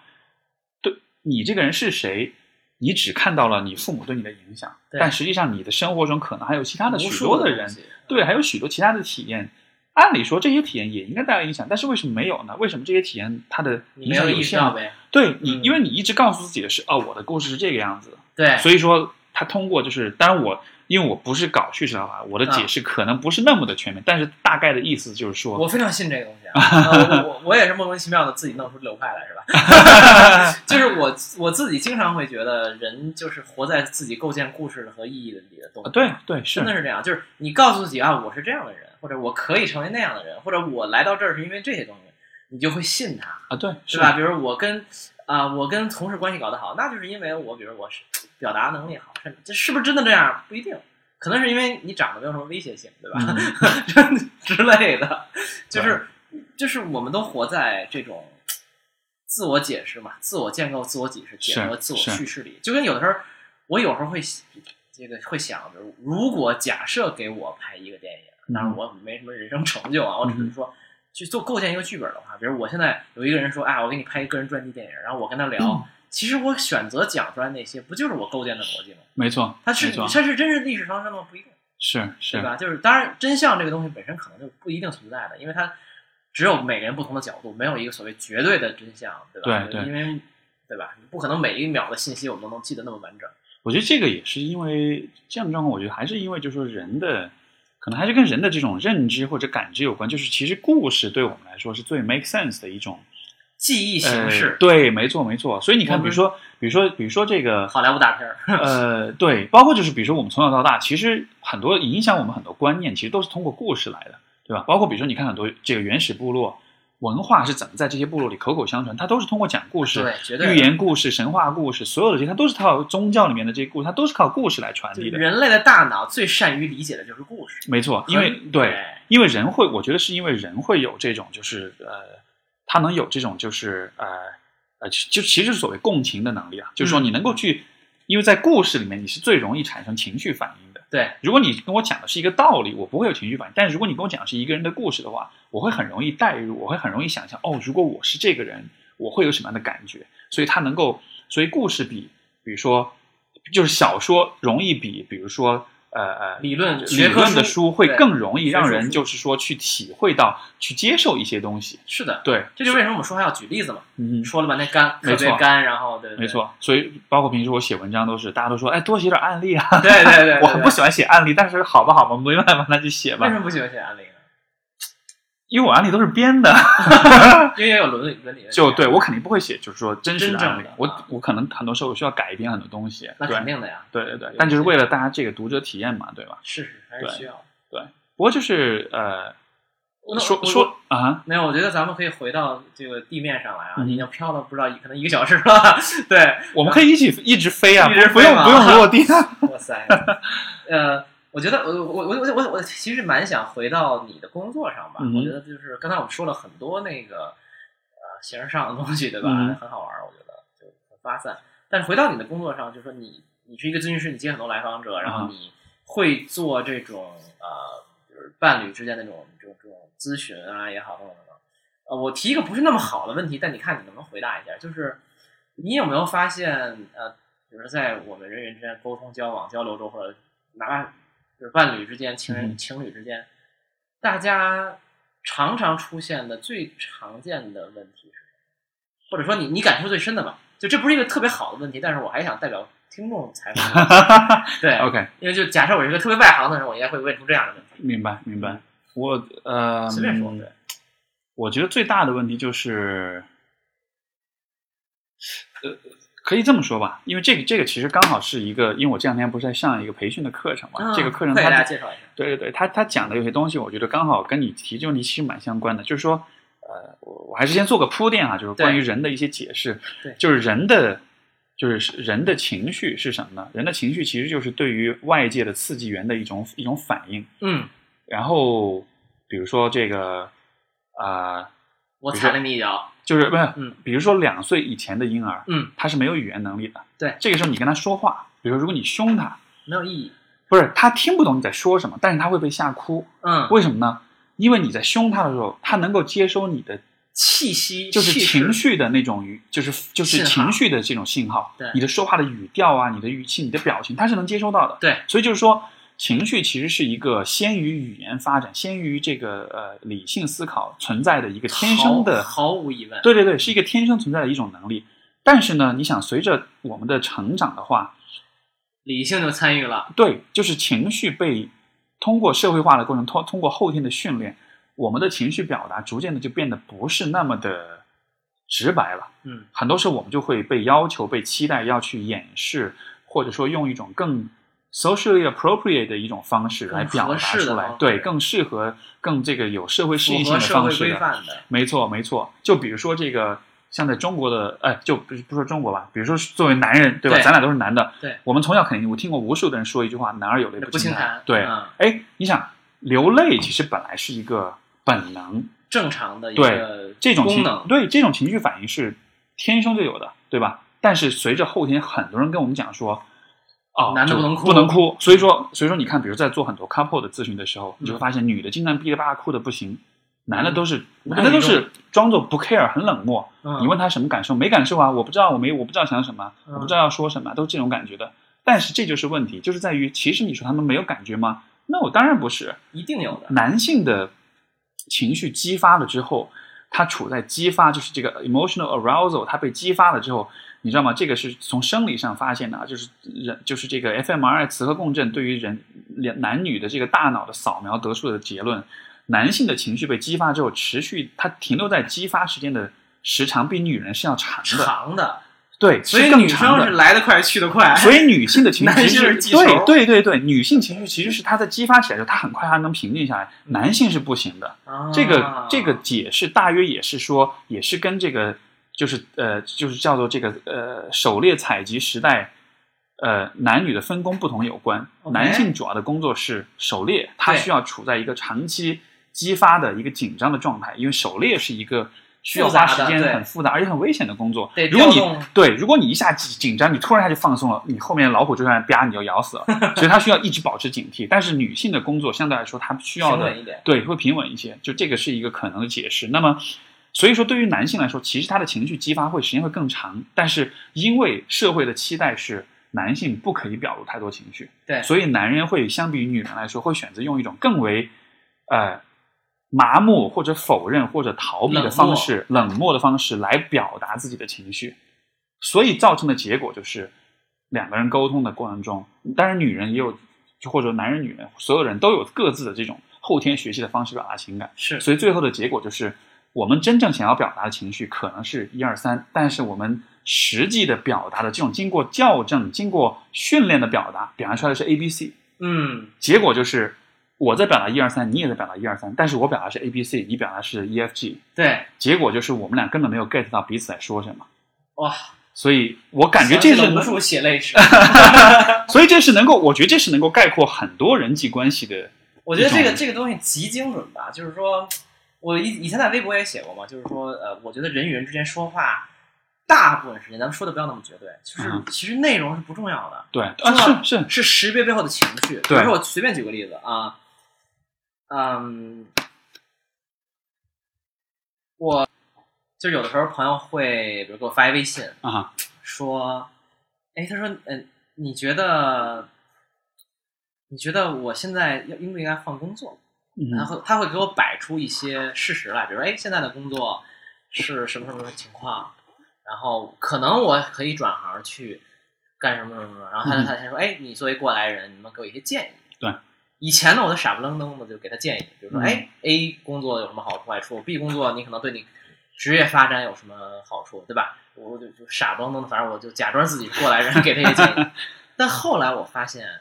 很多时候这种表达是什么呢？它是一种求助。啊，他就是说他对现有工作有些不满意，他也不知道，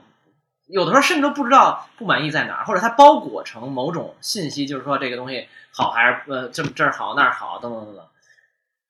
但他其实真正想讲的是什么？他能想讲的是，我我那个女老板天天让我加班，对对我我很不开心。对，没错，然后，呃，你原来是不是也这样没错啊？错然后那个他可能是想寻求点支持或者一点这种情感上的他其。实真的不是说我要换换工作，就是说给我给这些具体的建议，说啊，对你怎么可能两分钟就能解释明白一个人是不是要职业生涯要不要转型这种事儿？关关键，而且关键，我觉得这种问题我也会遇到，比如说我该不该分手，我该不该离婚，啊对对吧？对，你你应但其实该接到很多这种问题，很多很多非常多都是，你看那个微博私或者是那个就是那个微信那个私信一打，全都是这种问题。但是我看到每一个问题，我都想说，这是你的生活啊。对就是其实你跟我讲的再多，我还是没法完全了解。就是如果对，就完全没法，就我没法完全了解的，所以我没法帮你做判断的。是，但是我就发现，的确像你说的，很多人他问你该不该做什么的时候，他好像更多的助的信号，，对他更多是表达情感，他是在说我不确定，我疑惑，我焦或者他期。待的是一种情绪上的回应，没错，就比如说你跟他说，哎呀，什么换什么工作呀，就是谁。我当年也有无数次冲动想换工作，对吧？然后，但是，哎呀，加班都有那么一阵儿了，对他可能这事儿忘了，对，他就他寻求一种情感支持，嗯他要的是他他说的那个话内容真的不重要，他可能给你发过来是极为理性、客观，还给在那分析，对吧？对哪个工资高低不是的，他需要的是情感的支持，包括比如说没有我发发微博，我们在说一件什么事情，看起来很理性的讨论一个东西，其实背后都隐藏的是情感，是情绪，没错，就是而且我会觉得这样的选择就。我不知道我这个说法能不能让你对人性稍微多一点乐观啊，就是说，我就觉得我是一个后进生的感觉。没有没有，不是不是，就说就说，其实你想想看，呃，比如说比如说，让我们回忆过去的人生哈，你能够回忆起的，其实我觉得对于当然有些人可能例外，但是对于大多数人来说，你能回忆起的开心的部分要多于难过的部分。啊，绝对是这样。对而且包括就是不管是开心或者难过，其实你更多回忆起来的不是，比如说假设啊，就是我们举个例子，比如说你跟这个这个你跟一个人分手了，嗯，过去了两三年、三四年或者更长时间过去了，你再回忆起这个人的时候，第一你想起的主要是开心的东西，对难过的东西你大约都会，如果你还在难过，说明你还没走出来，对对吧？但是你走出来，你肯定是想起主要是开心的部分。第二就是你你大约是想不起来你们之前说过些什么的，你只是能想起来，比如说我想起哦，我某一次跟跟跟我的前任去什么地方玩儿，对吧？我是想不起来当时我们说了什么，甚至甚至我们做了都想不起来，只是大约那种感觉是存在的。不是大约是非常就精确的 存在。所以，所以，所以我的点就在于，对于人来说，其实我们的过去可能主要是由情绪构成的，真是是有感受。花了很久我才意识到这个。啊哈，就是啊，就我我我那个播客的另一个主播何峰，就他说过一句话，他说，就 we always forget what people did to you，就我们经常会忘记别别人对你做了什么，对，but we'll always remember what they make you feel，对，就是我们永远会记住他让你们感受是怎么样的，没错，就包括我们，比如说我们去呃，比如一家的人出去玩很开心，或者是你跟你的男朋友、女朋友一起去做了一件事情很有意思，对，或者是你参加了一次某次比赛，嗯，等等，你可能回忆不起那个比赛的所有的嗯，情景，但你可能比如你打了一个特漂亮的一一个球，或者投一个特那个感觉，那个爽的特别感觉，就是你你你会记一辈子。是是对是，就是当然了，很可能我们有的时候可能很伤心的东西也会记很久，但是最终其实，我觉得还是确实还是好的东西多一些吧，嗯也有我我承认，的确也有一些悲伤的、难过的东西你会记很久，能但就记一辈子。就对对对，可能如果是我觉得就是说，如果是特别特别悲伤这种事儿，多半是会忘，大脑会有这种保护选择性的，对对对对对。但是如果是略微小悲伤，像我现在能想起来，我人生中特别特别悲伤的一个体验是什么呢？就是那个，因为以前小学踢足球嘛，嗯因为那会儿就是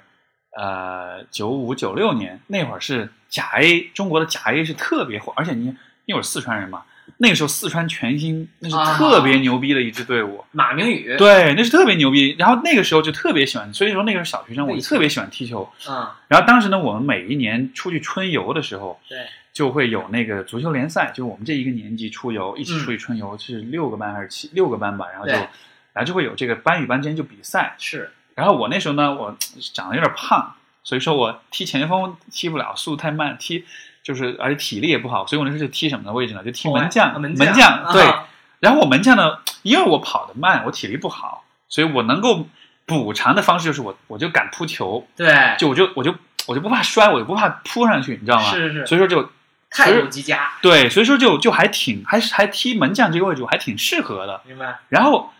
我们六年级的时候，因为每一每一年都会有这个春游，我们每一年都是就是说总是就是说踢得不好，我们年级、我们班在年级上水平都很烂，你知道吗？嗯？倒数六年级最后一次那个春游，当时我们班就大众之成就踢进决赛了，你知道吧？哦，然后当时就大家就说一心要拿这个要拿冠冠军，因为想最后一次机会了。对，然后当时就是在这个比赛当中，在大概是我都记得在上半场的时候，有一个我们后卫回回传球传给我，我当时接球没接好，结果对方前锋上来把球给我抢了，啪进了。啊，上半场，然后到了下半场，我们这边疯狂的反扑，然后我也扑了好几个必进的球出去，对但是最后比分还是是0比比1，还是零比一。然后，然后，然后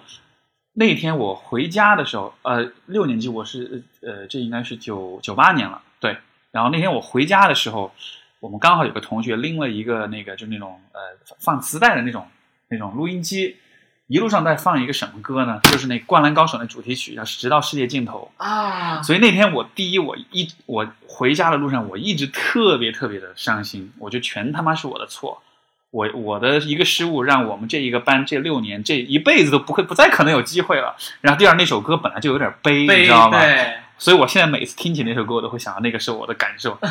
超级的记忆犹新，你知道吗？这个是我人生中最悲惨的发现没。发现？我觉得这也是可能很多人都有的吧，就是有的时候我们会把一些不相干的事情 associate 起来。没错，没错就是，所谓 associate 只是说联联系起来嘛，比如你刚才说你这首这首歌对于你的记忆对对对，再也不会变了，对就是那个那个？对对有时候我，听到某一首歌的时候，哦，这个就是我在某一个城市或者跟某一个人在一起的时候我们听的，就一下就会穿越回去，对那感觉其实本质上就是情绪回到那个时候，没错它，不是你说什么大脑什么物理没错什么，什么情况，没错其实就是情绪回去了。对，就是你的情绪就跟你的体验，那个 moment 的你的情绪，你你身体里带着那个东西，你一直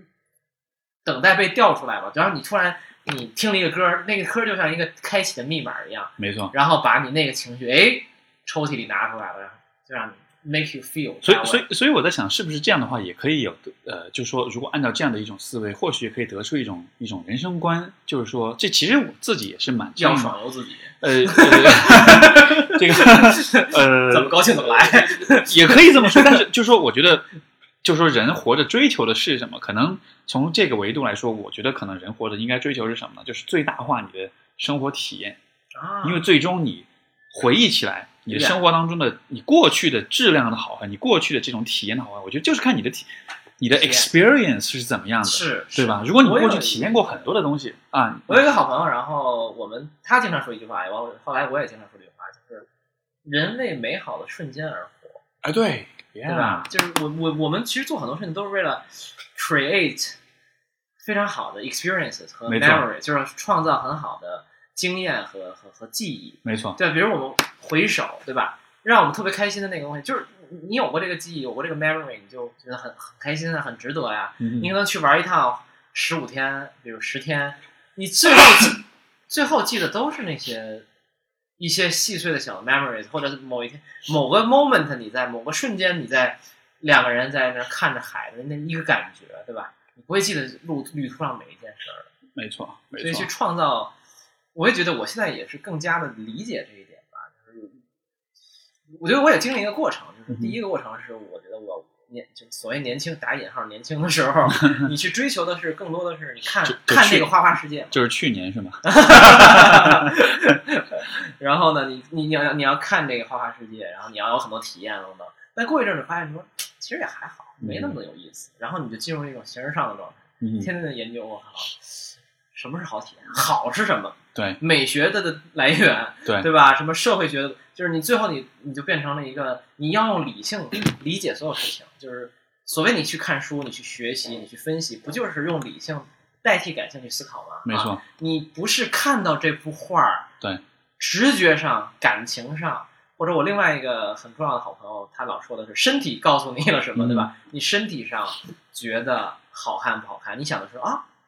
美是什么？定义是什么？理性是什么？美学史是什么？这幅画在艺术上、艺术史上有什么地位？它为什么如此重要？它是哪个时期的作品？这些也重要。对，但我觉得这就是一个所谓的看山是山，看山不是山，最后又看山还是山的过程，就是最后你又回到了说、哦，这个东西给我的是直接的心灵的感受，没错我，创造的是体验，没错，我已经所有我已经熟读唐诗三百首，然后所有的艺术史都看过一遍，最终回到了什么呢？这首交响乐，这个画儿给我的最直接的情感上的感受是什么？没错，我觉得就是人有一个回归的过程吧。我觉得我也在完成这个东西，肯定不可能完成了，但是我觉得我在试图完成这件事，嗯就是嗯看山是山，看山不是山。你觉得看哪都不一样，这就是美吗？对啊对，人家说毕加索好就好呀，凭什么？对吧？你会有一个怀疑一切，然后带着所有的，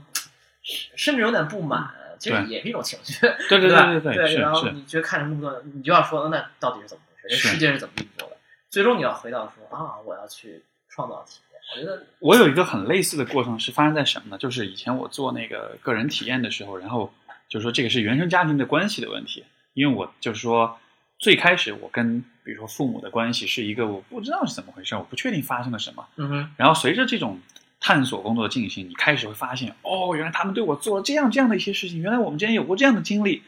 然后这些经历会让我觉得，哇，好愤怒，好不爽啊！就为什么这样呢？我的父母为什么没有是一个更完美的父母呢？所以有一段时间，我对他们产生特别强的那种怨恨跟那种甚至是憎恨吧，对。就是凭什么呀？我我凭什么是这样的？我的人生凭什么要就就这种你你们那儿爸妈？对 对对，但是就是你说这种回归，我就真的就是现就是可能就过去这么几年，慢慢也是我我也我也是在回归，我就觉得，哎，就即使发了这一切，但是好像我其实还是可以和他们用一种更平和的方式相处啊。嗯以前的那种很怨恨的感觉，好像就慢慢就觉得，消解了。就都好像没它都没有存在的意义了，就它嗯好像只是一个阶段性的东西，它好像只是在那个时候我必然会有这么样的感觉，但是因为你要弄清楚这个东西，必必要必然要经历这个感受。没错，没错。你你经历这个过程，你就会觉得我靠，原来他们做的真的不对。对，所以所以所以就说那个，就刚我们前前面不是说了，就是说很多咨询师自己都有问题嘛。对，我觉得就是因为他们被这种自己的问题给驱动，嗯，因为说实话，心理学是一个，你看它学起来又难，对，对吧？尤其你尤其你如果在海外读心理学的话，就是你第一你语言障碍就很大，对啊。第二你狂全都是各种读书，各种写论文，然后你要再去做咨询，那都是老外哎，我我靠，那个都很有挑战的。你能扛下来，真的是需要很大的动力的，对吧？然后心理学又不赚钱，对吧？你说你你说你去那华尔街，你一年你一年挣的钱，可能是很多咨询师十年挣的钱，真的就不开玩笑。但是就是为什么还会去做？那必然得是有一些极重要的就是很对对对对，没错。所以所以我觉得呃怎么说呢不？如当情感专家，写点微博，什么赚钱是吧？太可怕了。对，所以所以所以所以就是我觉得都会有这样一个被某些很强烈的情绪驱动，然后你才能有一个就是说像你说的那种山是山，然后又不是山，然后又是山这样一个回归的过程吧。要不然你就还只能停留在第一个阶段，然后你可能就没有那样一个就是就是就是完整的体验。对，就是走出舒适区也好，你说这个把你的边界又往外推了一点点也好，那种那种感觉吧。是，但我觉得能回来的感觉还挺好嗯的，因为路上路途非常艰险，嗯嗯，很痛苦，然后路途很艰险，然后你要拷问很多问题，然后很多东西你要翻出来，你原来给他们盖住，你你去压住它，你去假装它不存在，最后你你你得一点点给它刨出来，然后非常无力的面对他们，最终你把他们化解，是甚至是就像你说的，我非常同意，就不是说你解决了这个问题，而是你带着这个问题，用不一样的生活方式去去往前走。没错。你其实就是说，你通过思考是给自己一个选择权，对就是我现在想把这些东西都看清楚了，所以我可以选择我要选，A 还是 B 还是 C？那个那个我很喜欢的一本书，就是呃 Victor Frankl 的就《活出生命的意义》活。出生命的意义。对，然后就是刚 Man Search 绍 for 那本《爱的。艺术》，介绍有活出生命对的意义，对我到时候都会附在好呀，好呀，好呀，对。然后这个书里面，他就是讲一个观点，也是以这个，同时也是是是他讲的，就是引用了尼采的一个观点。他就说，其实，呃，就是因为这个这个这个 Victor Frankl 是个犹太人，嗯他刚好经历了二战，他刚好这个书就讲他在纳粹集中营里面的生活。因为你知道，那是一个非常非常可怕、非常痛苦的一个生存环境，就是一极个恶劣，对极端恶劣性，对非常反人性的一个环境。然后，但他在这个环境，他就观察不同的人，他们是怎么生存的，包括嗯哪些人活下来，哪些人死了。嗯然后，它里面有个观点，我觉得一直是算是我的一个 one of 我的我座右铭之一，就是什么呢？他就说对，他就说是啊、命运可以夺走你的一切，你所拥有的一切，但它唯一不能夺走的是什么呢？就是你选择面对命运的态度的这种自由。啊，对，所以说你可以什么都没有，就像集中营里面一样，你什么都没有了，你的爱人、你的生活、你的过去，比如说有的学者写了很多年的书，这个草这个呃这个脚这个他的这个草稿被纳粹一把火烧掉了，对吧？他过去一生的工作都没有，有的人的这个爱人、孩子都被杀掉了，被扔进毒气室了。但是你总是可以选择你用什么样的态度去面对这个命运的，不管这个命运有多么的糟糕。所以就这样的一个，我当时看这句话，我觉得太太他妈 empowering 了，你知道吗？就让你一下就让你觉得哇，就充满力量。所以我想起一句话了，刚才就我还特意查了一下，叫做呃、pain is uh, inevitable inevitable 嗯哼，suffering is optional，哎，对对对对对，就是这个道理，就是这个道理，我大我大概翻译一下，就是痛跟苦。对，痛是不可避免的，但是你选不选择去承受这个痛 （suffer） 是是可可以选择，是 optional 的。没错，Pain is inevitable, suffering is optional。我觉得这句话很有意思。没错，啊是这样的，是这样的。所以说，所以说就，当时我看这句话，我觉得哇塞，然后一下子就有点有点点醒了有点。开悟的感觉。对对对，因为就嗯你，因为就当你能够用这样的态度来看待，我觉得人生的时候，你才有那种，就你才就你才有可能回归。而且有自主权的感觉。没错，没错，你有选择了，OK，我可以选择，对吧？我不是完全的无力，我不是，对我不是完全说这个回忆烙在我的脑海里，我就我没办法把它去掉。对嗯，但是你是有你是有能为力的呀，你可以选择你自己。对，所以有一个我就想起一个很俗气的话，就说就说这个呃呃，很多人说到情感问题，很多嗯鸡汤文里面可能会说过这个类似的道理，就说就说这个呃大概哎，这是大概意思就是说呃，比如说你的前任，嗯他辜负了你，然后你嗯特别恨他，然后最，但是你知道你对他最好的报复的方式是什么呢？就是你过得特别快快乐，特别幸福。就难道不是不 care 吗？不，但就说，就说你可以选择嘛，你可以是选择用什么样的方式来来来来来来面对你的这个你的这个对对对对对，所以所以所以所以这个是我觉得，包括我那个我很多时候咨询，其实我喜欢也是有的时候我会给我的来访者有一些这种就是思想实验。嗯，我最常用的一个思想实验是什么呢？说一说。对，就是说，呃，假设比如说我来访者他现在正在经历一个很困难的时期，比如说是职场上的困难，比如说恋情上的困难，比如说是这个呃 whatever 人生成长上的这种任何的这种很困难的阶段，然后这个时候他感到很无力，感到缺乏动力，感到自己扛不住了，然后我就会说，假设有一天你要告诉你的孩，假设有一天你的孩子他们也面临类似的状况，啊，然后这个时候你愿意告诉他们。哪你当年些？你当年是怎么克服？是怎么、啊是怎么就是说过扛过这个经历的？你希望跟他们讲一个什么样的故事？然后你就能，他们就会去想哦，我希望告诉，然后这种想的过程就是用他自己给自己写的故事去激励他自己。自己来调动自己。然后这种故事，你知道，你问了之后，你们做个探讨，你会发现特别特别管用，因为你就特别积雪，一想就哇，一下就有动力了。哎，我觉得这个非常棒啊！因 为我觉得确实是，有的时候我们真的是换一个角度去去思考这个问题。对，呃我我举个，我之前在我其他期播课里举过一个，但是这跟跟心理学没关，但是我觉得可以做一个另一个角度补充，嗯，就是说，近一点，就是说，呃呃，就管理公司，对，就是有时候 CEO 对吧？嗯我是一个 CEO，假设，然后我管理这个公司，然后呢，你有时候会面临很多选择，尤其是你的公司，比如遇到一些问题，然后呢，你需要去做各种改革。你也知道，其实最终问题都是人的问题，对吧？我可能明明知道一个东西，一个业务要被裁掉，然后嗯但是我知道那个业务跟我征战多年，或者那帮老老战友，我就舍不得裁他们。就是对这些东西，其实你隐隐的潜意识知道，但是你总想 绕过它，什么找一些别的方法。Anyway，然后后来其实就是管理学上后来有一个很经典的问题，就是当年英特尔的那个总裁聊的，他就是说，假设呢，如果你遇到一些困境啊，假设呢，有一个思想实验，假设呢，现在你董事会把你炒了，对，你因为你跟这儿犹豫不决，然后跟这儿瞎磨叽，然后做的特别差，你董事会把你炒掉了，然后呢，这时候呢，他找了一个新的 CEO 来接任你的工作，你觉得呢？他上任之后马上要做的三件事是？然后哎，啊，就你换这个角度讲，啊然后你想啊，他会干这个干这个干这个，然后那显然那个问题就是说，那为什么你自己不来做这个？就是我觉得，就是换个角度，就是人都是这样的嘛，就是受困于各种情绪上的这种阻碍嘛。其实你比如你做这个决定，也不是说你害怕说就是亏点钱还是什么，更多更更多的时候是你在感情上有各种各样的困扰，或者说情绪上你觉得我靠这事儿不应该这么办，有没有更好的方法？我能不能能拖一拖？都是这样的，都是这样的。我觉得这种，我觉得就是说这种呃思想实验为什么能管用，是因为它其实改变了你的情绪状态。就是说，当你在如果你作为当事人的状态，你想的时候，啊，改变情绪状态，我觉得这个说法非常有意思。对，就是就是比如刚才你你说的那个，就是说呃换位换位，对，就是这个 CEO 的这个，就是你刚才举这个例子，我就想，如果是当下的你来想这个问题，比如想到要炒这帮人的时候，你在想这个问题的时候，你其实是会同时会想到你要炒这帮人，而炒这帮人是会让你感到难过的，或者说会让你感到痛苦啊愧疚啊、痛苦啊、羞愧啊，whatever，就会有情绪反应。是而人是这样，就是说人的情绪起来了之后，他的理性的认知的这个层这个方面的资源就会被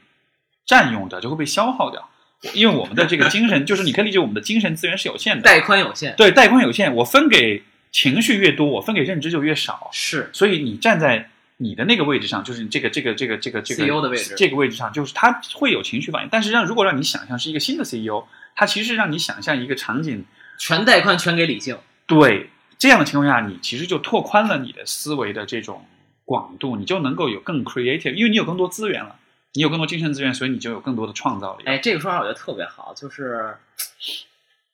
我对你这个说的感触太深了。就是我觉得人很多时候，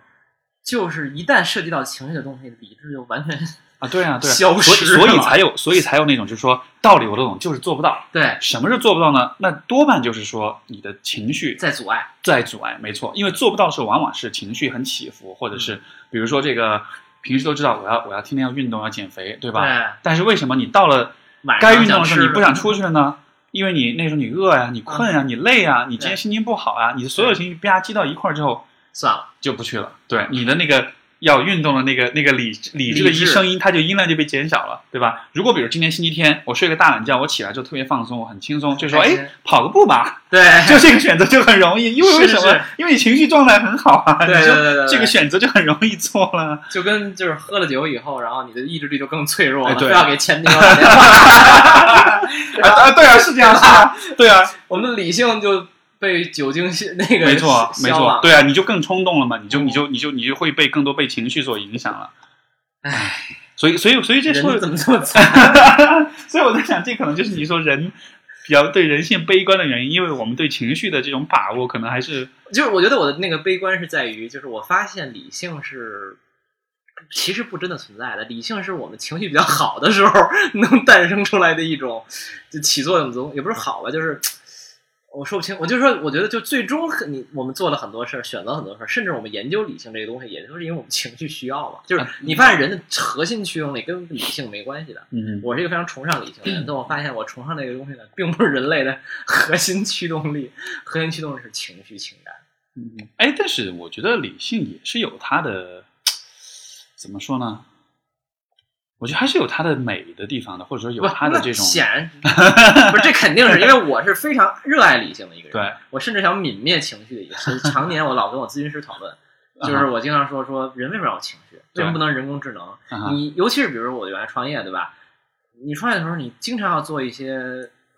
就是对抛却情绪，我都想说，我靠，我的情绪要没有波动就好了。我做这些决定都是最理智、最合理、嗯 最这个 business business 方面就最最最棒的决定。那不，那你肯定是最全世界最好的 CEO，对对吧？然后你就会觉得自己受情绪所扰嘛。然后我就会跟我的咨询师说，能不能没有情绪？然后他说，哎，那你说说为什么这么想？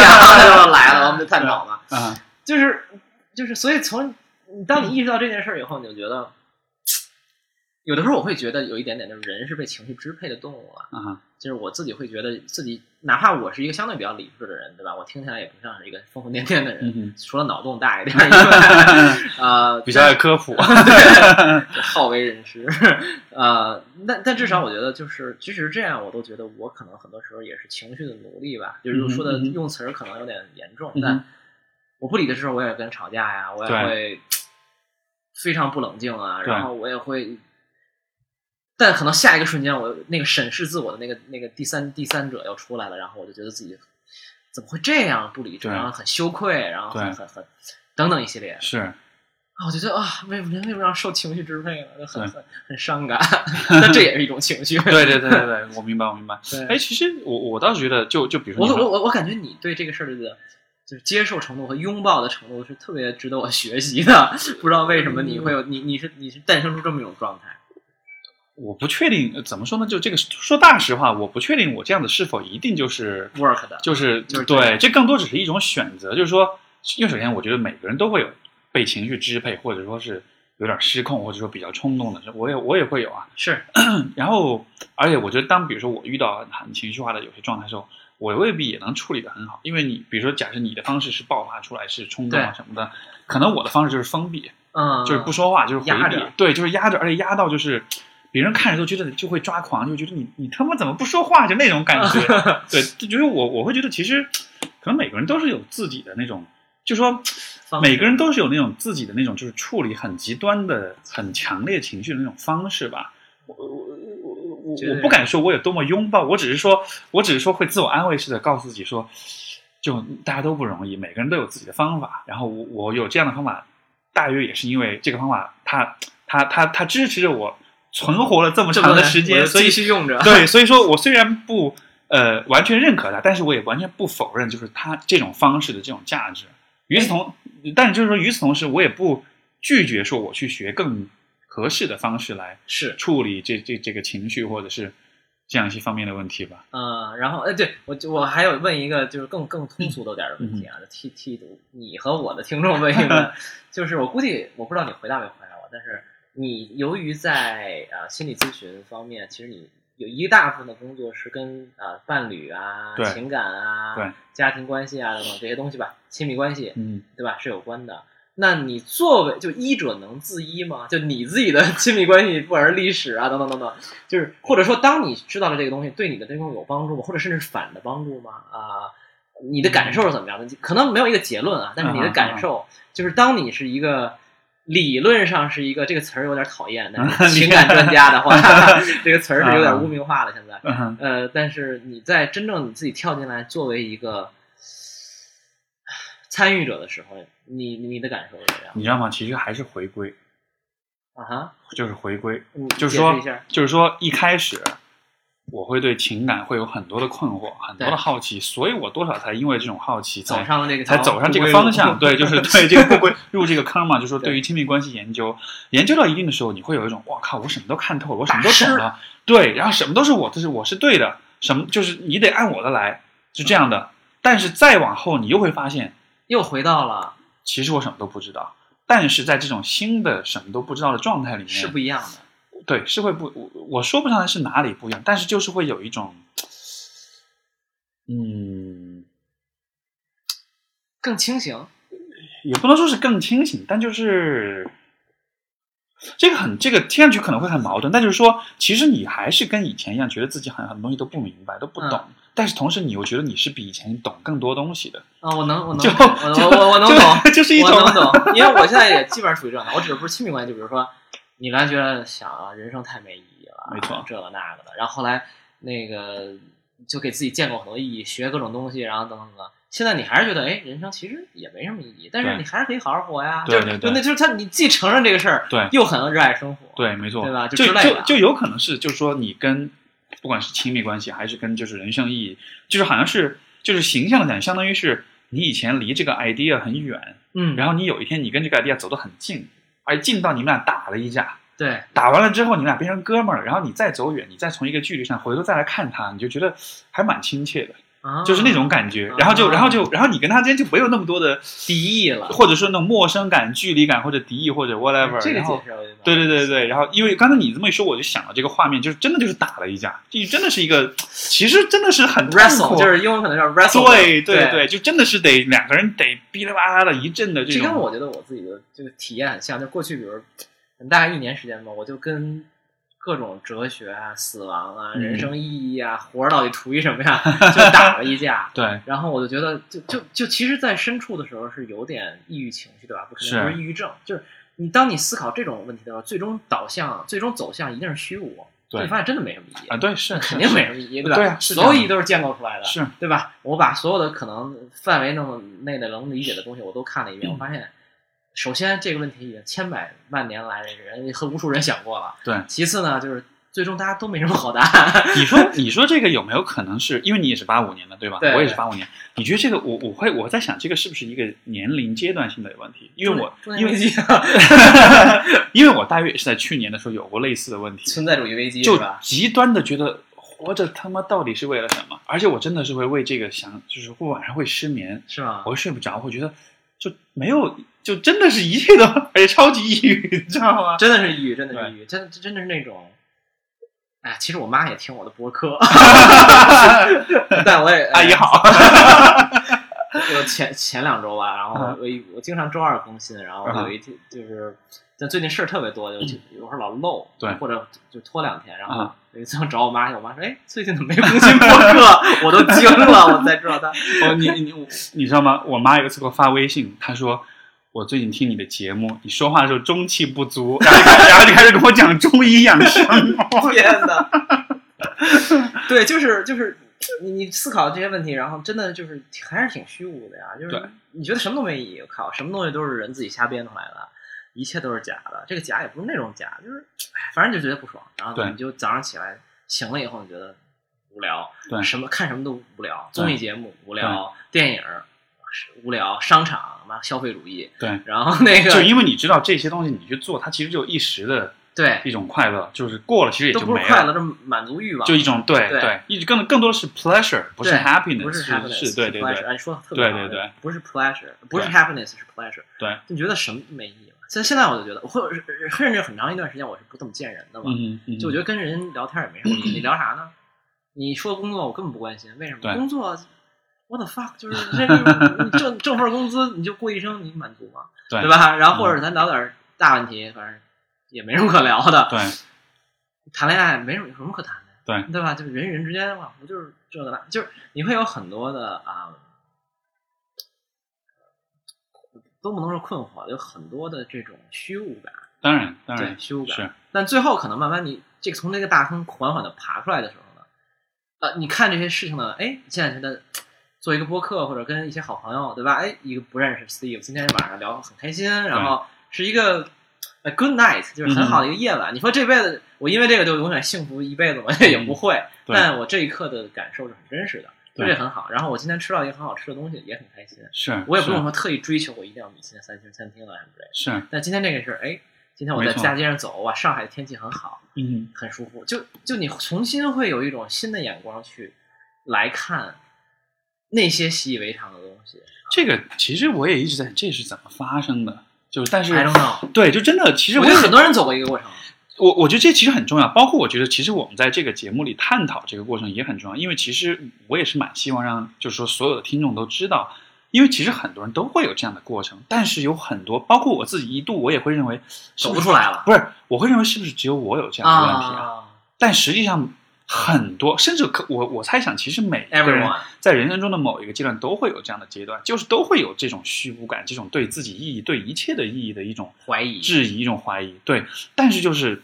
但是人的这个，这又是我觉得人性一个很牛逼的地方。虽然你说有点悲观，但我我 我我也相信人性，我也相信人性。对，但但你说有一个，我也不能说是悲观还是乐观，但就说人有一个很神奇的地方，就是在这种 resilience 是吧？对，就是就对对对，就是这种你到了一个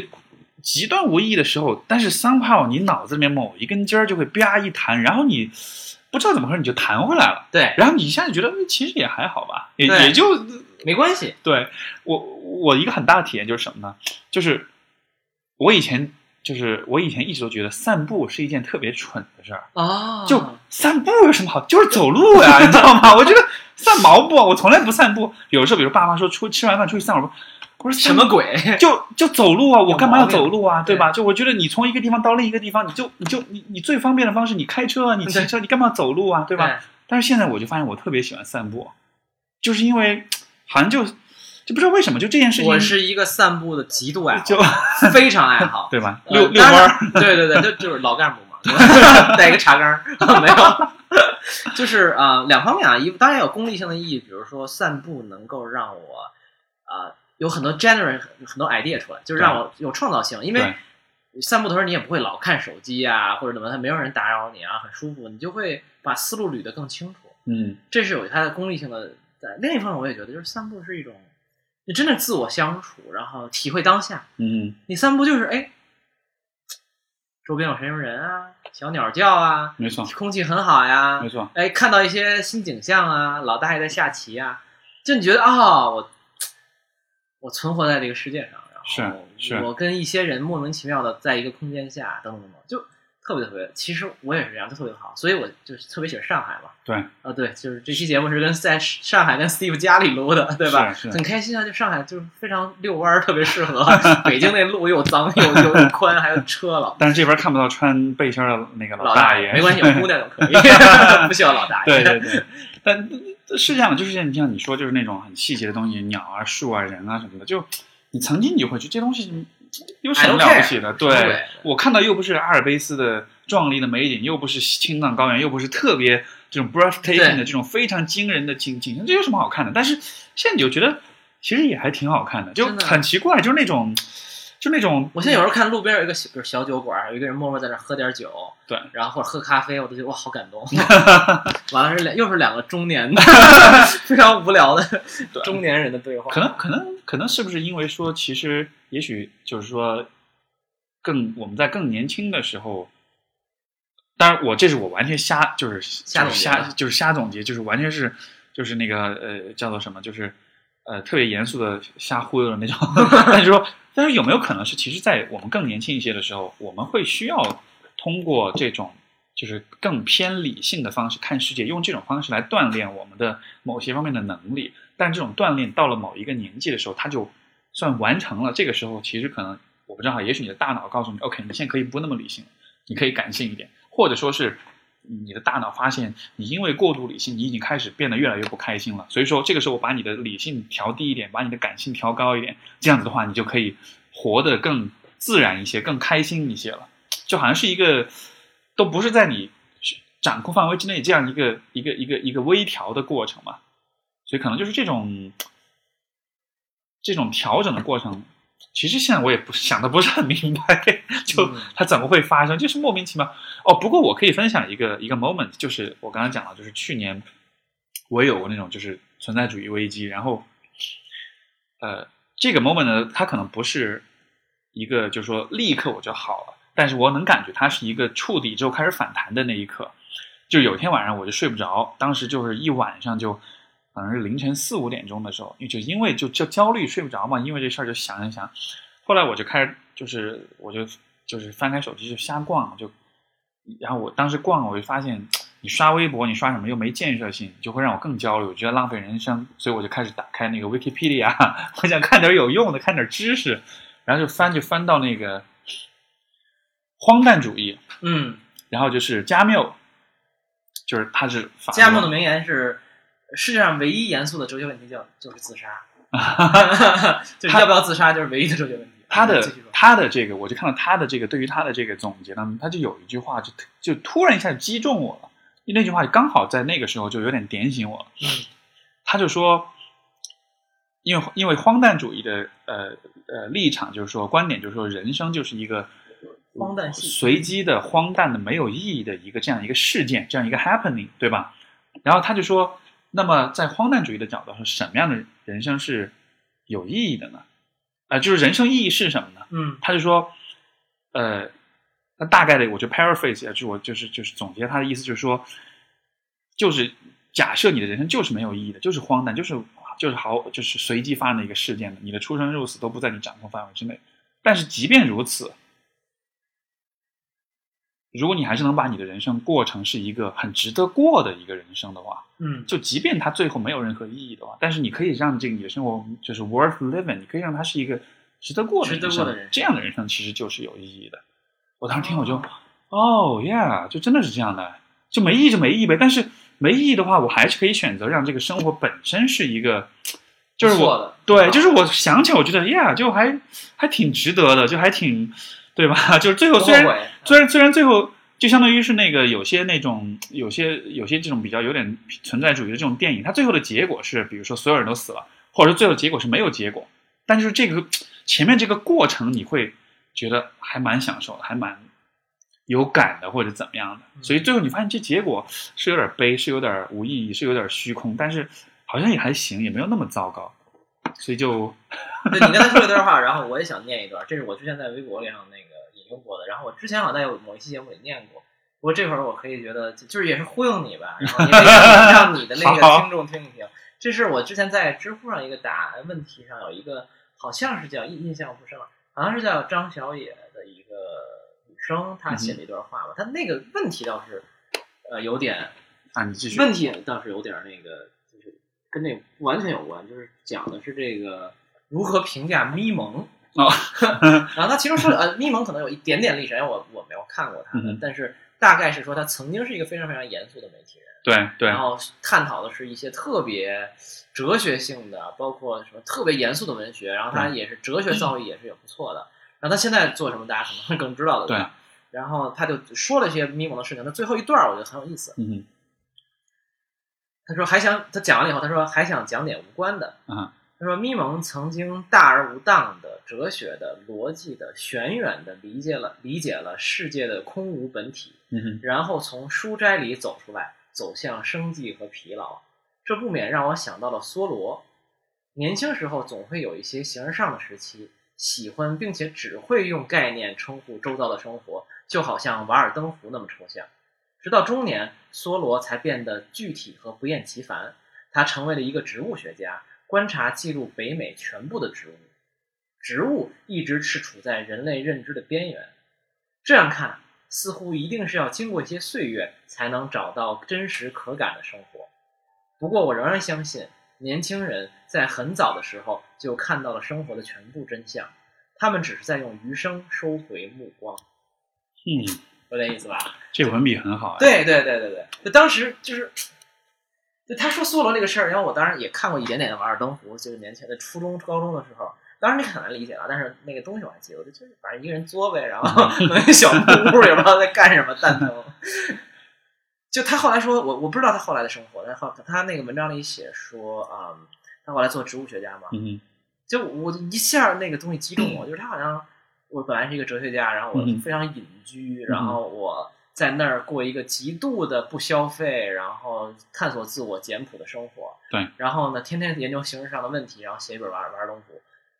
之后呢，回到就真正哎走出这段之后呢，他就开始做一个植物学家，对吧？嗯我记录各种植物，就已经不能再具体了。这跟这跟我们喜欢遛弯儿好像有点异曲同工之妙或。者录播客之类的，对，差不多的，反 正就变成了一个唠叨的中年人，就是从一个非常形式上的时期走到走回到一个具体而微的状态。嗯然后呢，他就说嘛，就是于是就像年轻人总是觉得啊，有一段时间是要很形而上的，要对各种概念我都概括自己。我都我都想去知乎上提问了，为什么人在人生中都要走过一对段 这么这么一形而上的？对，因为我真的觉得很好奇这个问题怎么解释，你知道吗？对我也不知道是为什么，但都仿佛都走了一段路吧。所以我觉得我就用余生收回目光嘛。后来我就老用引用这个这个小句子，所以我就觉得，反正就听众我不知道，就反正我们各自的听众啊年龄是怎么样的，阶段是怎么样。我相信还有很多年轻人，我觉得其实有很多人会跟我们差不多，会会有对对对类似体对验，，对或者说你有过类似体验，或者你可能现在你还年轻，然后可能还没有存在主义危机，但可能也有各种的，就是有一天可能你也会经历类似的事情。那个时候，就现在你可能觉得这两个中年男人不知道在 在干嘛，但是有一天可能你突然想到，哦，好像是有一些人跟我经历现在经历一样的事情，但是，哎，你知道其实还是能走出来的，我们还是能回到这个人类的这种自救的机制，还是很强大的。对，你知道那个呃，我之前看过一个研究，他就说，当一个人在很痛苦的时候，呃，你跟他说什么样的话是对他最有帮助的？因为他是研究了这个，他是过程研究，是研究这个心理咨询里面咨询师讲的很多具体的语言和啊这个来访者这个体验嘛。嗯他最后得出的结论是什哪一句话是会，哦，是不是是一个人在害怕的时候，嗯什么话是最可以去安抚到他的？对，然后呃，害怕跟痛苦的时候，呃，最后发现的结果，什么话最能安抚到呢？就是不要害怕，这不会一直持续下去。哦，对，就是告诉你，它不会永远持续。我以为说是，我以为是这个是我的卡，随便花。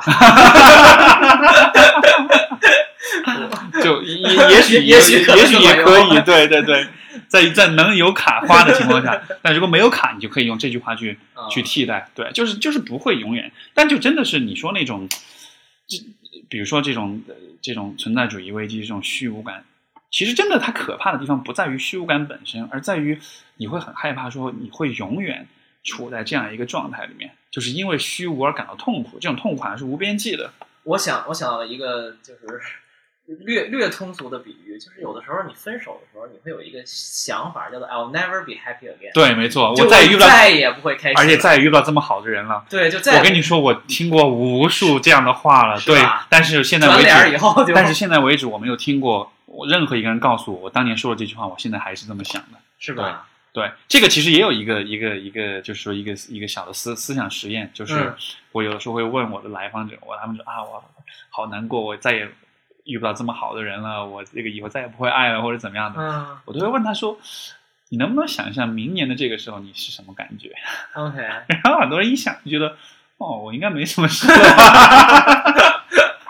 就因为真的只是当下你很难过，但是实际上你想，很多时候你分手了，第二一年以后，或者 OK，也许一年以后还不好，但 OK 五年以后吧，对，或者十年以后吧，对你肯定不会是现在这个状态，你肯定会有完全不一样的一个，是你肯定会恢复正常，至少是，对，所以就，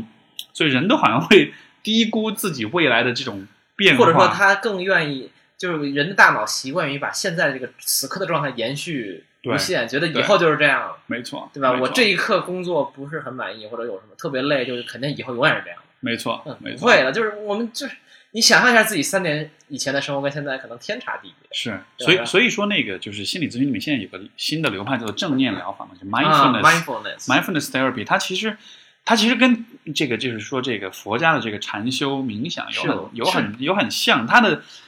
这个流派它卡巴金，呃，对对对对，就他这么做的这个这个这个呃意义在于什么？它其实就是让你去 recognize，就是说让你去通过打坐、通过冥想去意识到你的所有的情绪，它都是 come and go，它都是来了又去，来了又去的，没有一个情绪是会永远停留在那儿的。啊也就意味着对他，他就通过这种方式让你了解你的情绪都是会来来去去，所以说你就不会，就像你刚才说的，就是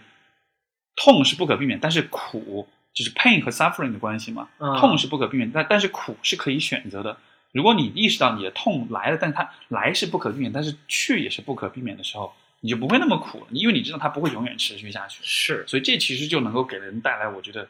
就一定程度的这种治愈吧。所以也是一个呃好朋友跟我讲过的一句话，他引用的就是也是那个 Winston Churchill 就丘吉尔的一句话吧，嗯叫做 If you are going through hell, keep going。嗯哼，如果你正在经历炼狱般的状态，就你如果你在穿越地狱，啊重要的是 keep going，就是别停，别停就是往。前走就好了、哎 j u s 对 t 对 keep going。对对对呃，你有一天就发现，哎，自己没有身处地狱了，对，但而不是是重要的是不要停在那儿，对 让自己煎熬，对吧？而是 keep going，对，就不是说是，如果你的经走过地狱，你就停坐在那儿了。坐坐下来睡一觉，安修个房子安个家。对对对对对，其实就是这样的。对，所以哎，好，我觉得这期节目非常正能量的结尾，对 我很满意。对对对，最后还是假装 uplifting 一点，对吧？虽然就是我很悲观，然后呃，我每次都假装停在一个非常乐观的那个。这这或许也是我们两个中年男人用一种这个自我忽悠的方式，在试试图的用一种就是这样的一种徒劳的方式，对自我麻痹或者对对自我对劝导，然后就你在说别人的时候，其实大部分还是说给自己听。对，也是对对，所以所以说，可能像你刚才说艺术家的表达，我觉得有的时候表达，因为是想把这个东西说给自己听，因为可能所有表达从来都是说给自己听的。你以为是为了拯救众生我？No，我以前我以前有个朋友就说说你是有多自恋，你才需要录两个小时的节目，让所有人来听你讲话。此两个播客的听众都不能这么呃 都不这么认同意红了的想法，他们还是很爱这个博客的。好的好的，好好吧，那就好好好，谢谢谢谢谢谢谢肖宇，那我们就就到这里，下期节目再见，拜拜拜。拜，下期再见。